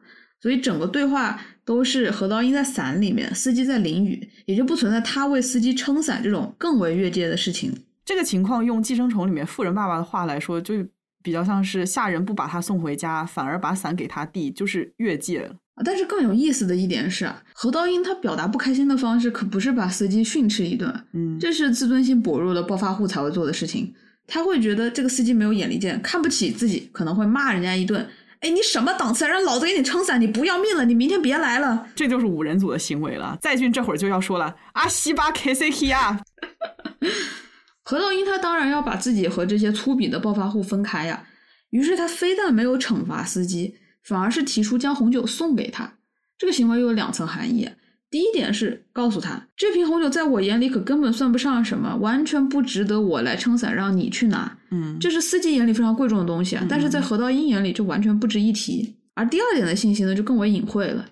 他想要告诉司机，你得到的这个不属于你阶层的东西，你是多么的手足无措。所以下一次你最好做好自己应该做的事情。嗯，也是让下人看清楚自己的位置，知道自己该做什么。我要是司机的话，我肯定会按照他说的方式品尝一下，然后有用的资讯又增加了。要我的话，可能转手就拿去二手市场卖了，这是精神损失费，你知道吧？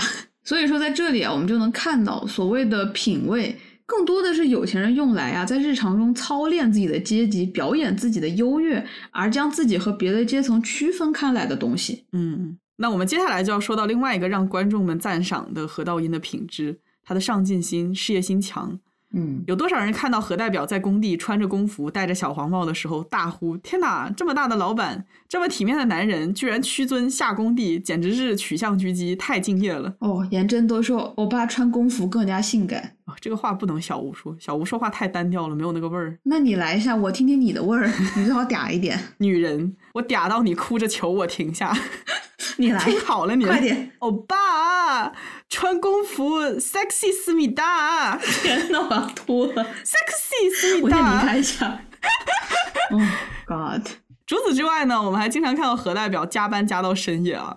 老板都这么努力，我们这些老板的狗居然还在每天抱怨，真的是有罪你能不能接下来的录音都用你刚刚那个欧巴那 个呀！不要这样子嘛，吴总。于秘书为何那救样？命了啊！但是就是何道英，他确实是努力，他有上进心，有事业心。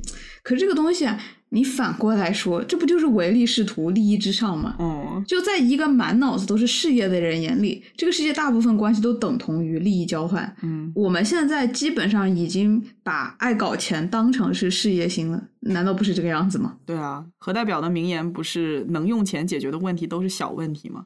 这话我经常从我的富人朋友们嘴里面听到啊。呃，我记得以前有个朋友跟我说，他有一次被卷入了一个连环追尾嘛，还挺大的一个事故。然后他为了避免警察问话的麻烦，就就给塞了点钱，然后立刻离开了现场，就相当于他省下了时间，所以他可以去做更有意义的事情。然后这个更有意义应该是打引号的。嗯，那在何道英的眼里，这个世界上可能就没什么大问题了，只有需要一点点钱的小问题和需要很多钱的小问题。相当于把所有事情都打上价码嘛，哪一个收益更高就去做哪个。你打个比方，跟局长的酒局和陪老婆，那肯定会选择酒局，对吧？因为那对生意更有利。哎，我真的非常感慨啊！事业心有的时候是男人特别好的挡箭牌，有什么事情懒得解决了，都可以用。哎，我事业真的很忙，搪塞过去。嗯，就是说，好像也不只是男人，总之就是事业心强又不太会处理感情问题的人类，都比较喜欢这个样子呢。哦，是吗？是吗？哦，可是我觉得女人用这个借口的时候，她心里总是会隐隐的，you know，有点过意不去。会过意不去吗？是真的吗？哦，隐隐的内疚啊，就是你知道 这个借口其实是臭男人的臭把戏，其实是不太合适的。臭男人的臭把戏，确实。我觉得女人和男人最大的区别在于，或者说一个社会中的弱势和强势最大的区别在于，弱者呢，他往往知道这个意识形态是如何向强者倾斜的。嗯就强者他总是能用这种听起来非常鬼扯的话给自己自圆其说啊，但是强者他自己是不自知的。而且我觉得啊，就是关于这个事业心的这点。很多女人她明知道呃嫁入进去了之后，男人不可能提供太多的情绪价值，她还是嫁入豪门的。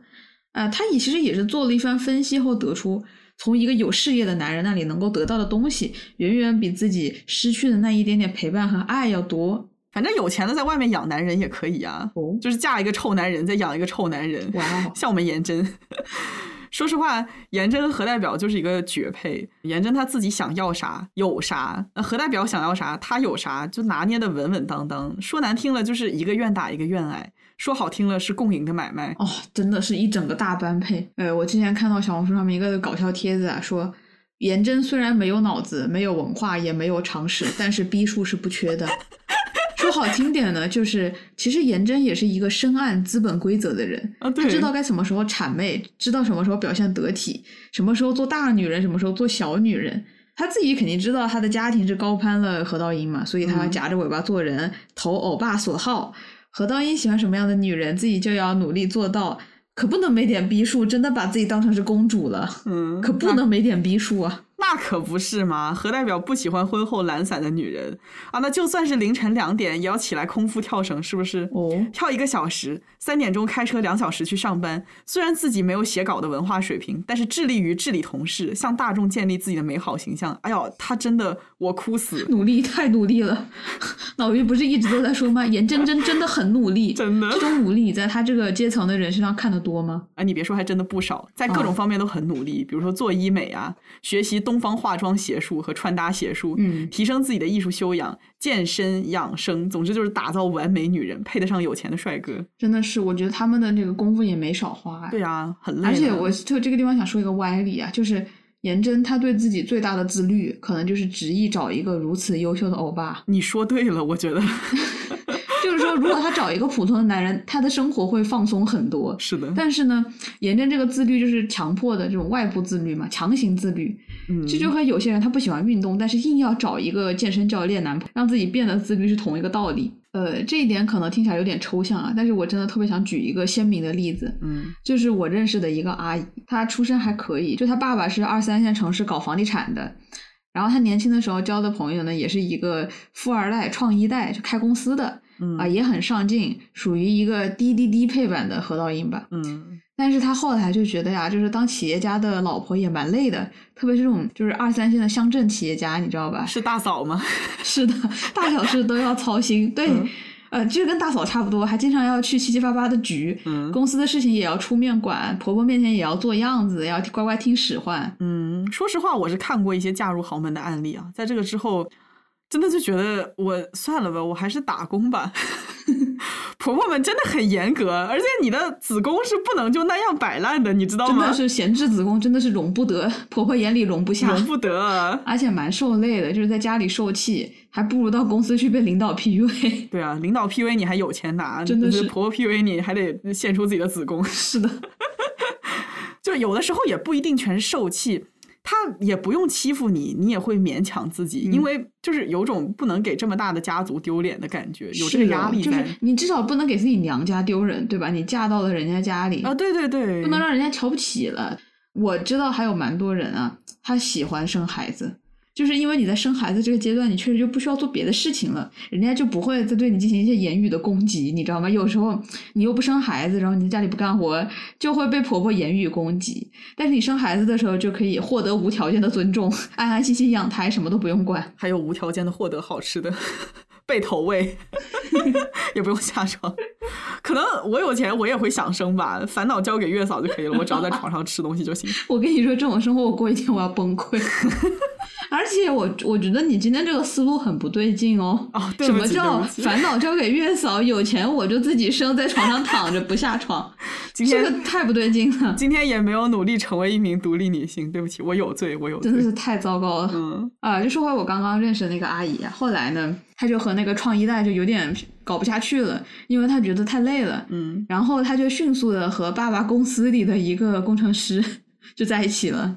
是一个从农村考到大城市，然后就去了他爸爸公司的一个基层干部，呃，属于是就是高攀了，那上门女婿了嘛，就是直接开始培养了。这个人自然他婚后对女方就是言听计从嘛，嗯，而且啊，这个这个阿姨她甚至就直接说，她说我老公就是我从垃圾桶里捡回来好好收拾的，没有我他就是一无所有。你就看这个女女方有多么的强势，对吧？真的。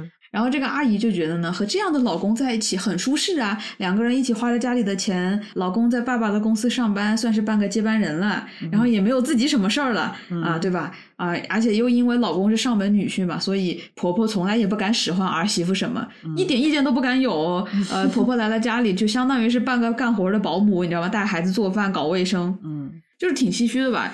我们在这里看到的啊，其实还是压迫，就不是说在这个关系里面，女女主人的地位好像更高了，她就没有被压迫了。不不不，嗯，是因为这是父权的压迫，这是资本的压迫，这不是丈夫对妻子直接的压迫，而是更加有钱、更有权势的女方的父亲对这个丈夫的压迫。嗯嗯嗯。所以呢，这个阿姨就跟我说，她说我找到这样的老公，就属于下辈子躺平了。嗯，你也不求我再什么嫁入豪门，然后飞黄腾达。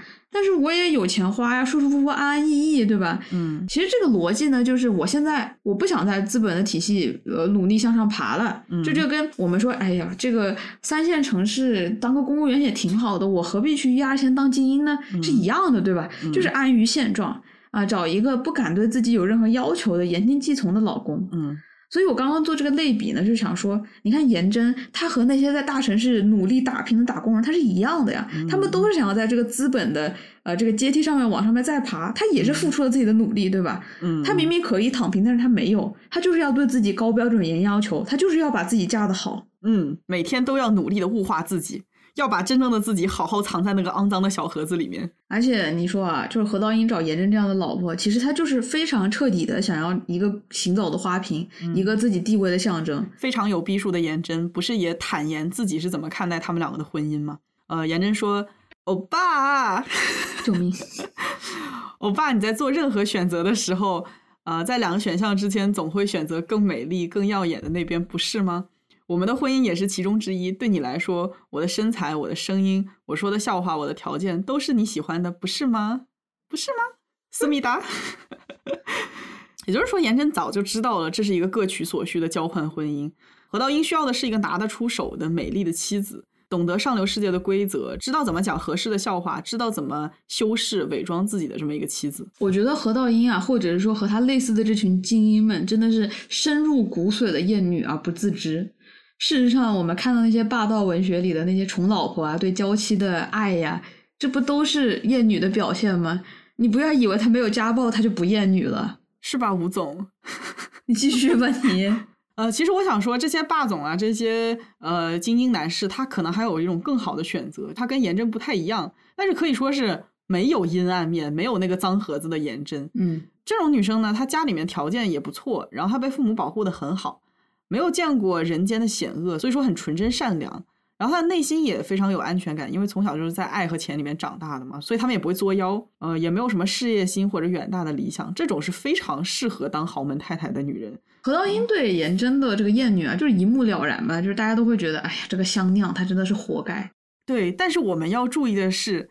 恰好这部剧里面，他验的女是一个香酿，是一个婊子，是一个坏人。对，如果他验的是品如的话，那就是另一个故事了。对呀，呃，如果想象一下和何道英下棋的不是东恩，而是艾丽。对呀，洪世贤羞辱艾丽的时候，你们都觉得他是好男人了吗？不是，对吧？姐妹姐妹，你擦亮眼，这个没有什么太大的区别的。刚刚我们说就是说，呃，颜真和何道英这是一对互相 PUA 的 couple 嘛。接下来再说一下东恩啊。我觉得何道英对东恩的厌女，他就更加的隐晦。嗯，就很多人都在讨论他们之间是不是爱情嘛？你觉得呢？屁啦！我们两个结论就是心动肯定是有过，但是爱情它不可能算不上，怎么可能？那你来说一下，在何道英眼里，东恩是个什么？东恩对何道英呢，是吸引，是呃欣赏的对象，也是喜欢的对象。吸引他的是东恩做的这个游戏和东恩对游戏的态度。嗯嗯。然后他最终选择进入游戏。与东恩所坚持的正义其实是毫无关联的，他只是享受游戏而已。对，喜欢的是东恩没错，但是更喜欢东恩的游戏。对对对，我们完全可以把这段关系当做棋手之间的对决来理解。嗯啊，我们抛开所有它的浪漫成分，复盘一下这个对决。嗯一开始呢，东恩就有一个非常明确的目标，就是让何代表抛弃自己的所有物朴妍珍。嗯我之所以把它叫做所有物，是因为棋局双方拥有的一切都可以当做是围棋中的领地，是游戏中要争夺的东西，就真的是超级无敌物化女性。嗯嗯然后呢，何代表毫无抵抗力的入了局。一方面是因为当自己的所有物被定为对手的目标的时候，何代表就没有选择的进入了棋局，你明白吧？嗯他必须要守住自己的领地。对，然后另外一方面就是这个执黑子在任何游戏当中都能够轻易获胜的男人，他没有体验过困难的滋味。Oh my god！大家这个霸总味儿是不是有了？太重了，女人，你让我感到困难。你让我好奇，你让我困难。呃，然后他在和东恩的交手当中，何道英总是失去主动权，他总是无法掌控全局。嗯他说：“我第一次见到他的时候，我对他感到好奇。后来他消失了一段时间，我开始等他。当我再次见到他的时候，我想要打赢他，却因为被他夺走主动权而不知所措的挣扎，感到要窒息。即便如此，我还是希望能有下围棋时感觉要窒息的那一刻。这属于是下围棋上瘾了。何代表应该不会讨厌 SM，我觉得。是啊，当然了。你刚才不是说他喜欢游戏吗？那不排除他喜欢别的游戏啊，尤其是让他感觉要窒息的游戏，对啊尤其是感觉自己的主导权被夺走的游戏，是不 令是？人窒息的小游戏。对，就是听到何代表的这些话吧，正常人的理解肯定是像他的老婆严真那样，欧巴，你出轨了，对不对？出出轨的语气应该不是这样吧？欧巴呀，天呐，好骚啊！救救命！嗯，但是对何道英来说，东恩只是罕见的、很有趣的对手而已。一个平民居然让我何道英陷入苦战，简直是太值得尊敬了，太有意思了。这样的心态，嗯嗯，所以说何代表他也全力应战，以示他的尊重，他也不会轻易放弃他的领地。嗯这也就是过程当中几次东恩觉得时机成熟了，可以劝说他抛弃颜真了，结果都获得了拒绝。嗯结论就是，何代表从未以正义或者爱慕为由帮助过东恩，他只是了解，只是尊重他的对手，嗯并且在游戏当中守护自己的所有物。结果就是他没有能够阻止东恩的入侵，他输了这场比赛，那他愿赌服输，就顺了东恩的意。嗯嗯。所以说，从头到尾，何道英对东恩的感情都是在棋盘之上的。对，与其说何道英把东恩当成是一个女人，就是一个有吸引力的女人，不如说他更把她视为一个神秘的、有趣的、值得尊敬的对手。是的，是的，啊，但是这场游戏呢，它的确是具有掠夺性的游戏，就像你说的，是为了保护自己的领地和所有物的游戏。所以何道英对东恩的征服欲，它其实体现在两个层面。第一个就是当然是棋盘上面，他想要去争夺对方的领地；而在现实生活中，他更想要去征服他的对手，也就是东恩这样的神秘的女人。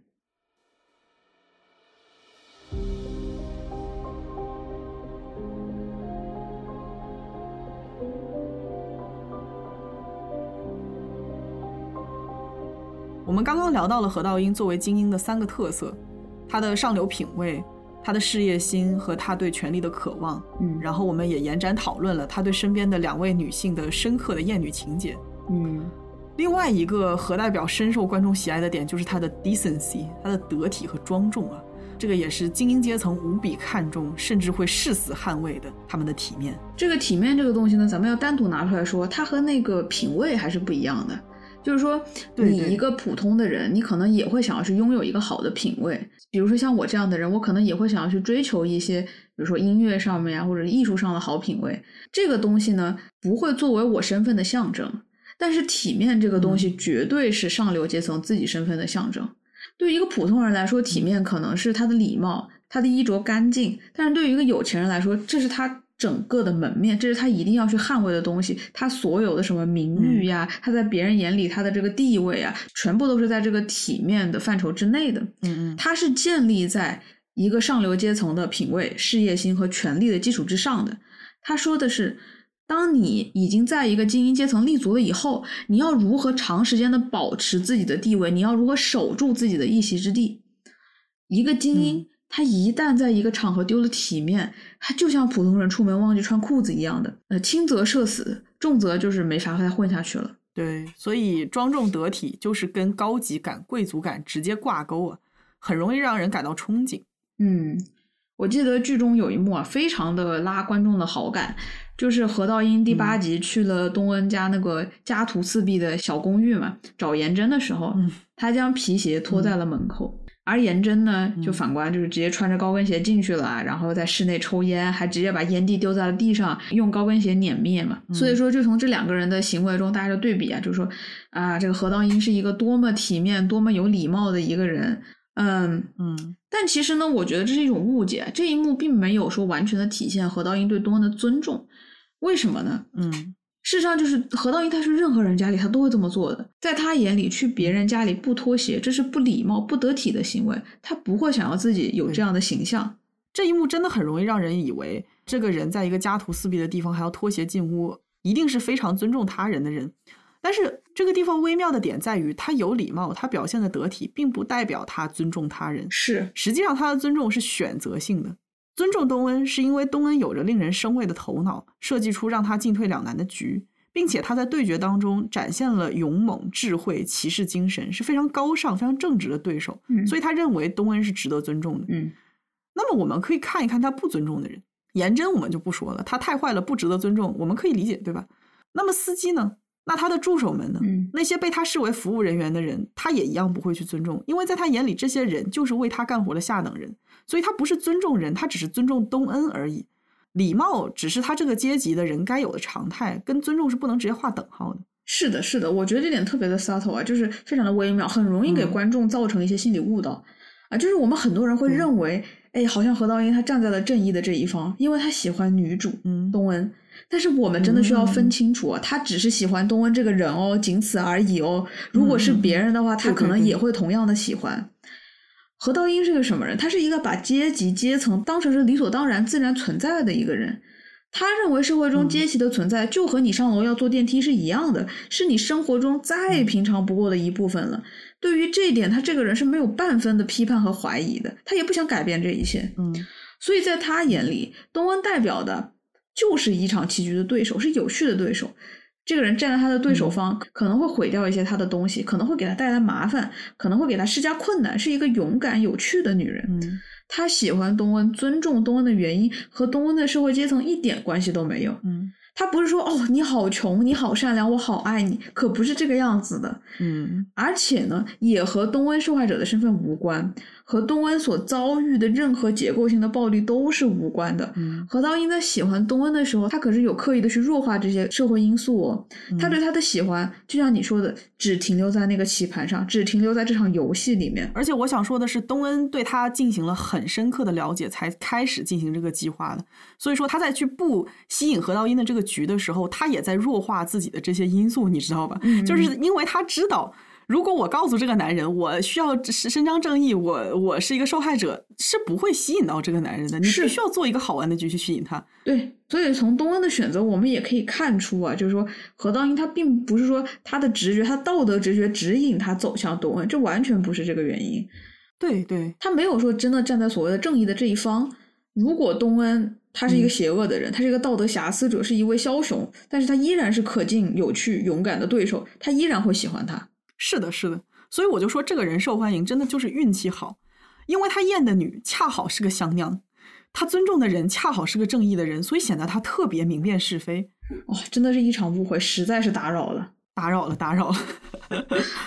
我们刚刚说的还是他好的一面啊，就是说至少何道英他不会像五人组一样对弱者做出龌龊之事，还厚颜无耻。那么接下来我们可以说一下这样得体背后的隐形的黑暗面。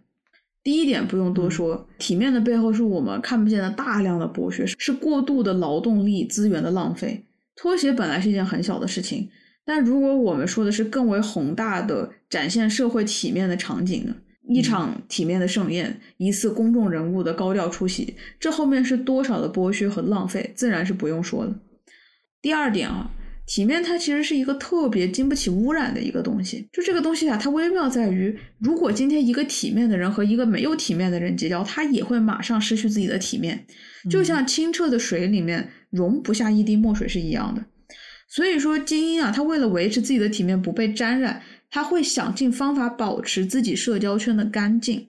嗯当然啊，我们说的不是洁身自好，是保持干净，只需要显得干净就行了。嗯呃，所以我们会见到什么各种各样的洗白嘛，对吧？嗯但是当一个人他怎么都洗不白的时候，他就会被他的社交圈快速的抛弃。比如说这个进了大牢的吴谦，是不是？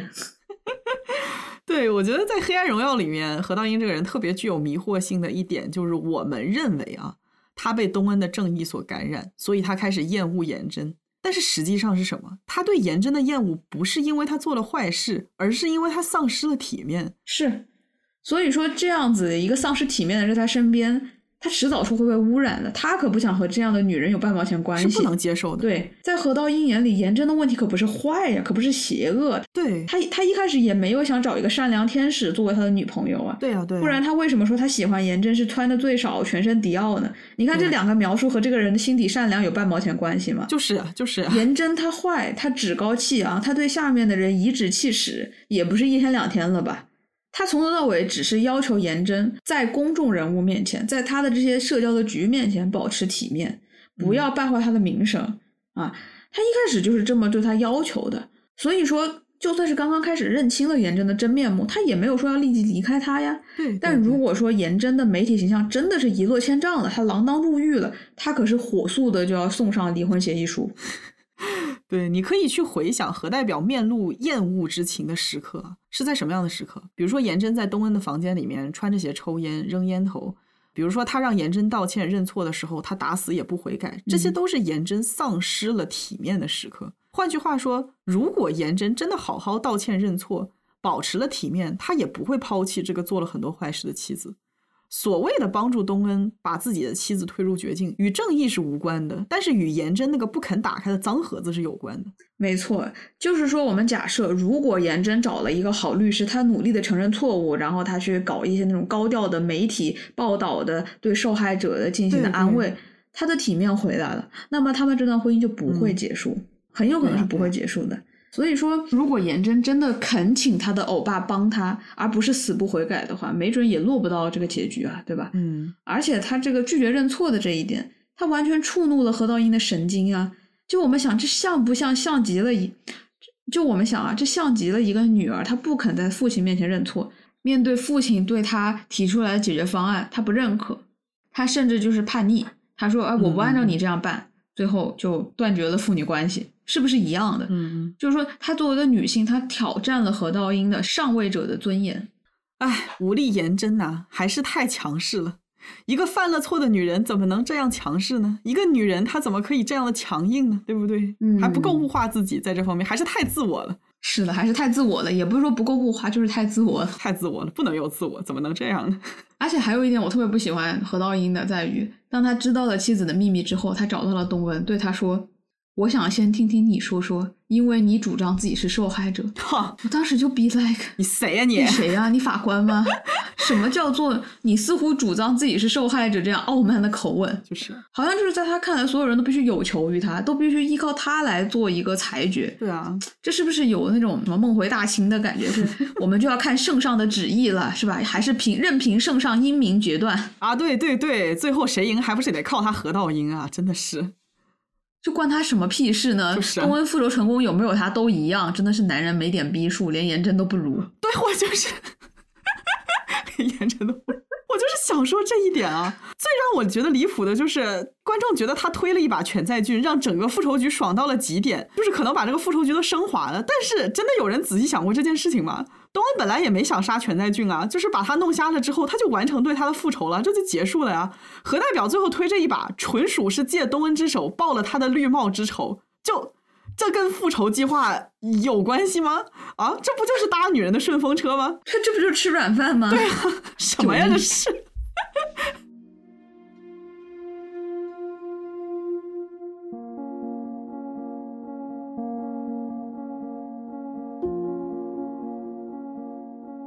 所以我们看到现在，其实可以发现一件事情，就是精英男真的是比普信男更为危险的存在。对，毕竟普通男他就是真的普通啊，嗯你可以嘲讽他们这么普通还敢这么自信，但是精英男的自信那是另一种的傲慢，对吧？嗯就是他好像拥有了自信的本钱，啊你知道他对对对很优秀，你知道他好像站在什么食物链的顶端，所以不自觉的，你好像在人家面前就感觉自己好像要低一点。对啊，真的就是不能用精英男的资本来合理化精英男的傲慢，望周知，大家不要再自我 PV 了。真的是，他们已经不再是普通的自信了。有了底气之后呢，就更加的变本加厉。对啊，啊，自信这点本来没错啊。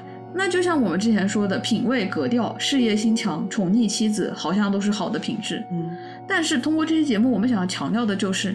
你拥有这些特质，你并不代表你是毫无瑕疵的完美哦，因为这些品质它很有可能是双刃剑。嗯，当一个男人，一个文质彬彬、谦谦君子、有礼貌、得体的男人站在你面前的时候，你有多么不容易看到他的缺点啊！你有多么容易把他所有的行为都赋予光环，不加辨别的认为他所做的一切都是正确的、荣光的。嗯，有些人从黑暗里面得到光荣，有些人的光荣背后全是黑暗。是的，是的。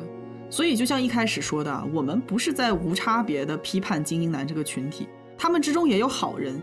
我们想批判的是人们在看到这个精英形象的特质之后表现出的谄媚的态度。嗯，你们只是看到这些表象，还没有完全了解这个人的全貌，就一概而论这个人一定是完美。对。那在社会心理学当中，这个现象被叫做 halo effect，叫做光环效应啊，指的就是人们对人事物形成的某种正向或者负向的印象，影响了他们对其他方面的判断和观点。嗯，那在何道英的例子里面，就是因为他上流精英的形象给观众留下了很好的印象，所以我们把所有的优秀品质都往他身上推，本质上也就是以偏概全，以点盖面。是的，而且这点我就想强调，为什么现在很多男明星特别容易塌房。呃，比如说我今天看到这个张继科也要塌房了，然后呃前几年那塌房的实在是太多了，什么王力宏啊，什么那个呃李云迪呀。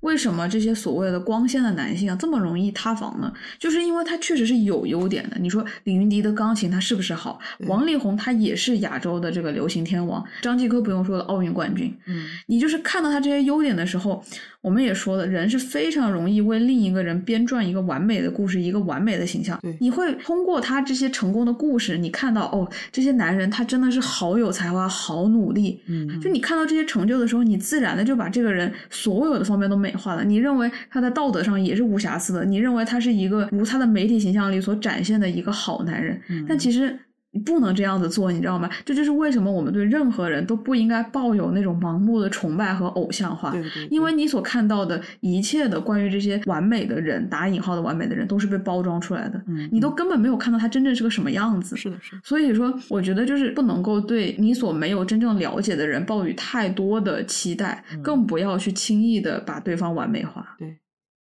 而且就是说到这个完美啊，精英的傲慢和歧视是我们不容易看到的，也非常容易被美化。嗯，当一个人他拥有了学识和地位之后，你会不自觉的认为他肯定不会是厌女的吧？读了这么多书，上了大学，怎么还厌女呢？嗯嗯嗯，是吧？这有什么关系吗？嗯，而且当一个人举止得体礼貌的时候，你不自觉的认为他保持着对人的基本尊重。嗯啊，说难听点，有些人保持礼貌就是一个社交场合的装逼。你以为他心里真的礼貌了？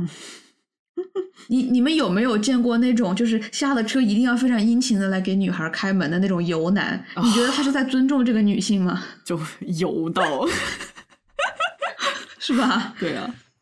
还有我们在偶像剧里面经常看到的，当一个男人爱上一个弱势的女孩，一个贫家女，嗯啊，你你真的觉得他是没有架子、没有阶级感？当一个男人去和这个女孩在街边吃烧烤的时候，你觉得他是一个没有架子的富二代？天哪，他这么有钱，你竟然跟他一起吃烧烤？天哪，我都要哭了！艾米，你死了这条心吧！他爱上的是这个女孩的穷吗？是这个女孩爱吃烧烤吗？他可能爱上的是这个脸蛋好看，要不然就是。完全没有任何的由头，就这么爱上了一个平家女。对，爱上了那种女人，你带给我不一样的感觉的感觉。你这就是啊，你让我感到困难，从来没有人这样拒绝过我，我没输过。啊呀呀呀呀呀呀！是，嗯，我真的觉得这种假设都是完全不成立的。嗯，但是我们会不自觉的陷入这样的陷阱啊，而且更不用说还有非常多优秀的自恋狂。是的，我不能否认他们的客观条件好，他们优秀有才华。但是这也不能推出全天下的女人都应该自愿跟他们睡觉吧，都想和他们交往，是不是？你这里指出了一个矛盾点，你知道吗？是的，理论上我们不能推测出全世界都想跟他睡觉，但是事实上看到这么个人，确实很多男人女人都想跟他睡觉。究竟是什么冲破了理智，挑起了人们的性欲？我仔细想了想，这个答案真的简单的离谱，你知道吗？你你猜猜是什么？就是长得好看呗。嗯嗯，就这么说吧。你知道为什么孔雀要开屏吗？为什么雌孔雀会被开屏最漂亮的雄孔雀吸引吗？因为长得好看呗。嗯，对啊。因为开屏更好看的雄孔雀，它的羽毛更加丰满、更加匀称，而且对称。嗯，这些东西都能够反映雄孔雀身体的素质。嗯啊，生物在几万年的进化中，它的基因已经形成了对更健康体魄的伴侣的偏好。嗯，它就更加喜欢携带那些优秀基因的人。对，我想说的也就是这个，说到底就是自然选择，其实就是动物性。嗯，对于包括人类的所有动物来说，生存与延续永远、永远、永远是第一考量。哪怕再文明的社会，这些东西都是写在人类的基因里面的。嗯人们天然的渴望好的基因，这些优秀的遗传特质能够提高后代的繁殖率和存活率。嗯虽然这么说听起来非常像废话，但是我还是定义一下什么叫做好的基因。好的基因就是能够带来更多资源的特质。道理很简单，你拥有的资源越多，生活质量越高，你的存活率也就越高。嗯啊，像长得好看、脑子好使、身体健康这种极其明显的个人特质，不管我们现在怎么样去宣扬多样化啊，美是多样的，那在当下的社会当中，拥有这些我刚才说的这三种特质的人，确实就是更容易获得社会资源，更容易赚钱，更容易成功。嗯还有一个我觉得特别有意思的点，我不知道大家有没有回顾过十几二十年前的精英形象和现在的精英形象有多么大的区别。你看啊，在过去受欢迎的精英就是有钱、帅，你有这两样就可以为所欲为；性格极其差劲、非常没有礼貌、不会说人话的人也可以做男主角哦。哦但是现在受欢迎的精英是什么样？是何道英这样的，不仅帅，不仅有钱，而且温柔。优雅，脑瓜子好使，上进自律，对自己的人生有主导权，心理健康，性格无缺陷。这说明什么？这说明在这十几二十年当中，更多的优秀的人类特质被挖掘出来了。嗯啊，很有代表性的一个现象就是，比如说，你看心理健康进入公共视野之后，媒体上面告诉你啊，什么样的对象有毒，什么样的对象是真正有益于身心健康的，有益于亲密关系的发展，这样的帖子越来越多。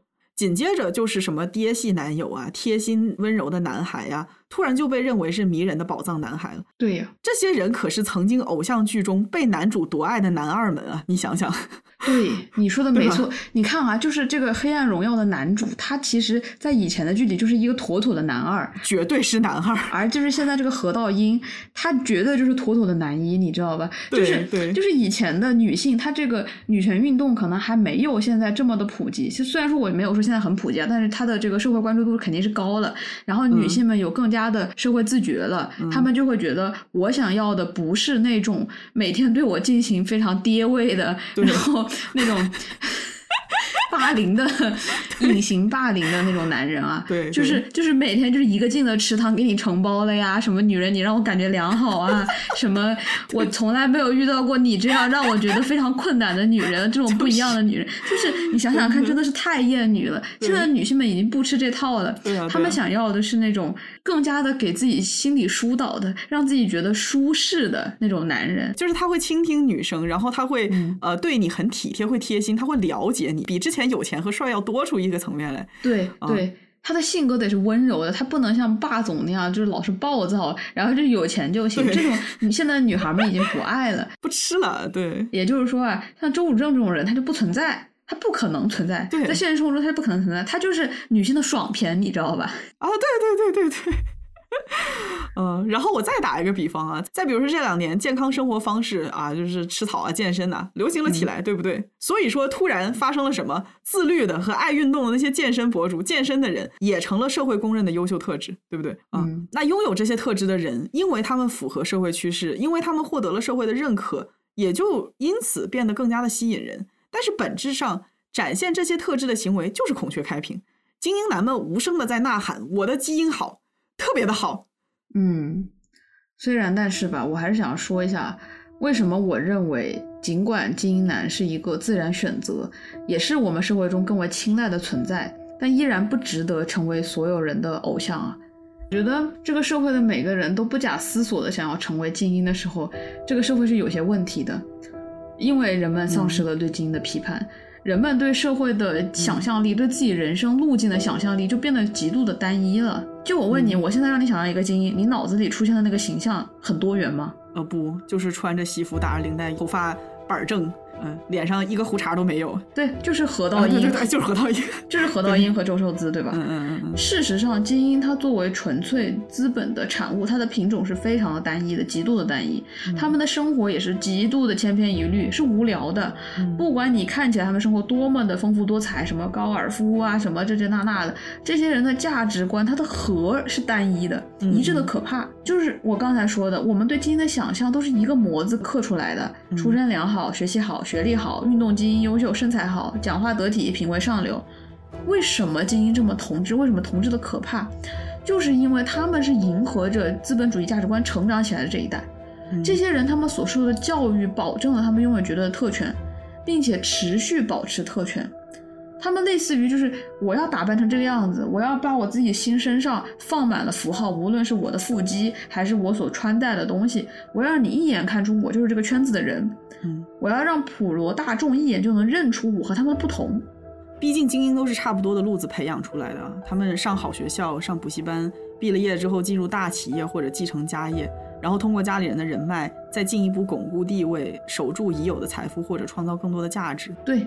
正是因为他们的成长路径是高度一致的，所以我认为一个已经如此价值单一的社会，如果全民都要去成为精英，这个社会是一个扭曲僵化的社会，它阻止了人们去实现多样价值的可能性。嗯，就像我之前在节目里批判的，我认为现在有太多太多优秀的学生去学金融了。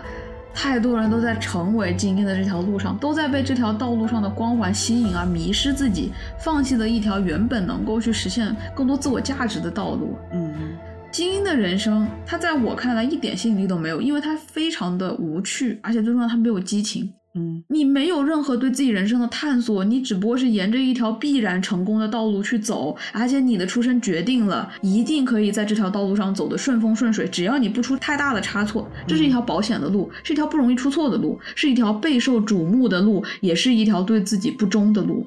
嗯，更重要的是，当整个社会所有人都想成为精英的时候，这是畸形的。嗯，当你对一个人的认可是完全基于外在标签的时候，那么人与人之间基本的尊重一定是缺席的。对，我们回到 elitism 精英主义这个词的核心，就是一群自以为的天选之子，一群自以为自带荣光的人，他笃信自己生来就有主宰、统治他人的权利。他最早这个词的精神内核便是来自于中世纪的教会。是那群自称为是教父的人，是那些上帝的传话筒的人。他们认为他们掌握了民众无法得到的真理，民众需要他们才能够得到和上帝沟通的机会。这个词的最早的来源就是在这样腐朽的一个时代。启蒙运动以后，这样的精神非但没有消失，反而完美的融入了资本主义，进一步主导社会。这真的是充满了愚昧的思想啊！需要得到大家的警惕。说的人好爽。所以说，在节目的最后啊，我们真的真的要呼吁所有人：一是永远不要被精英的表象所迷惑，不要去偶像化、神圣化；然后二是愿所有人都有不做精英的自由。从女主播拒绝耶鲁开始，我，是吧？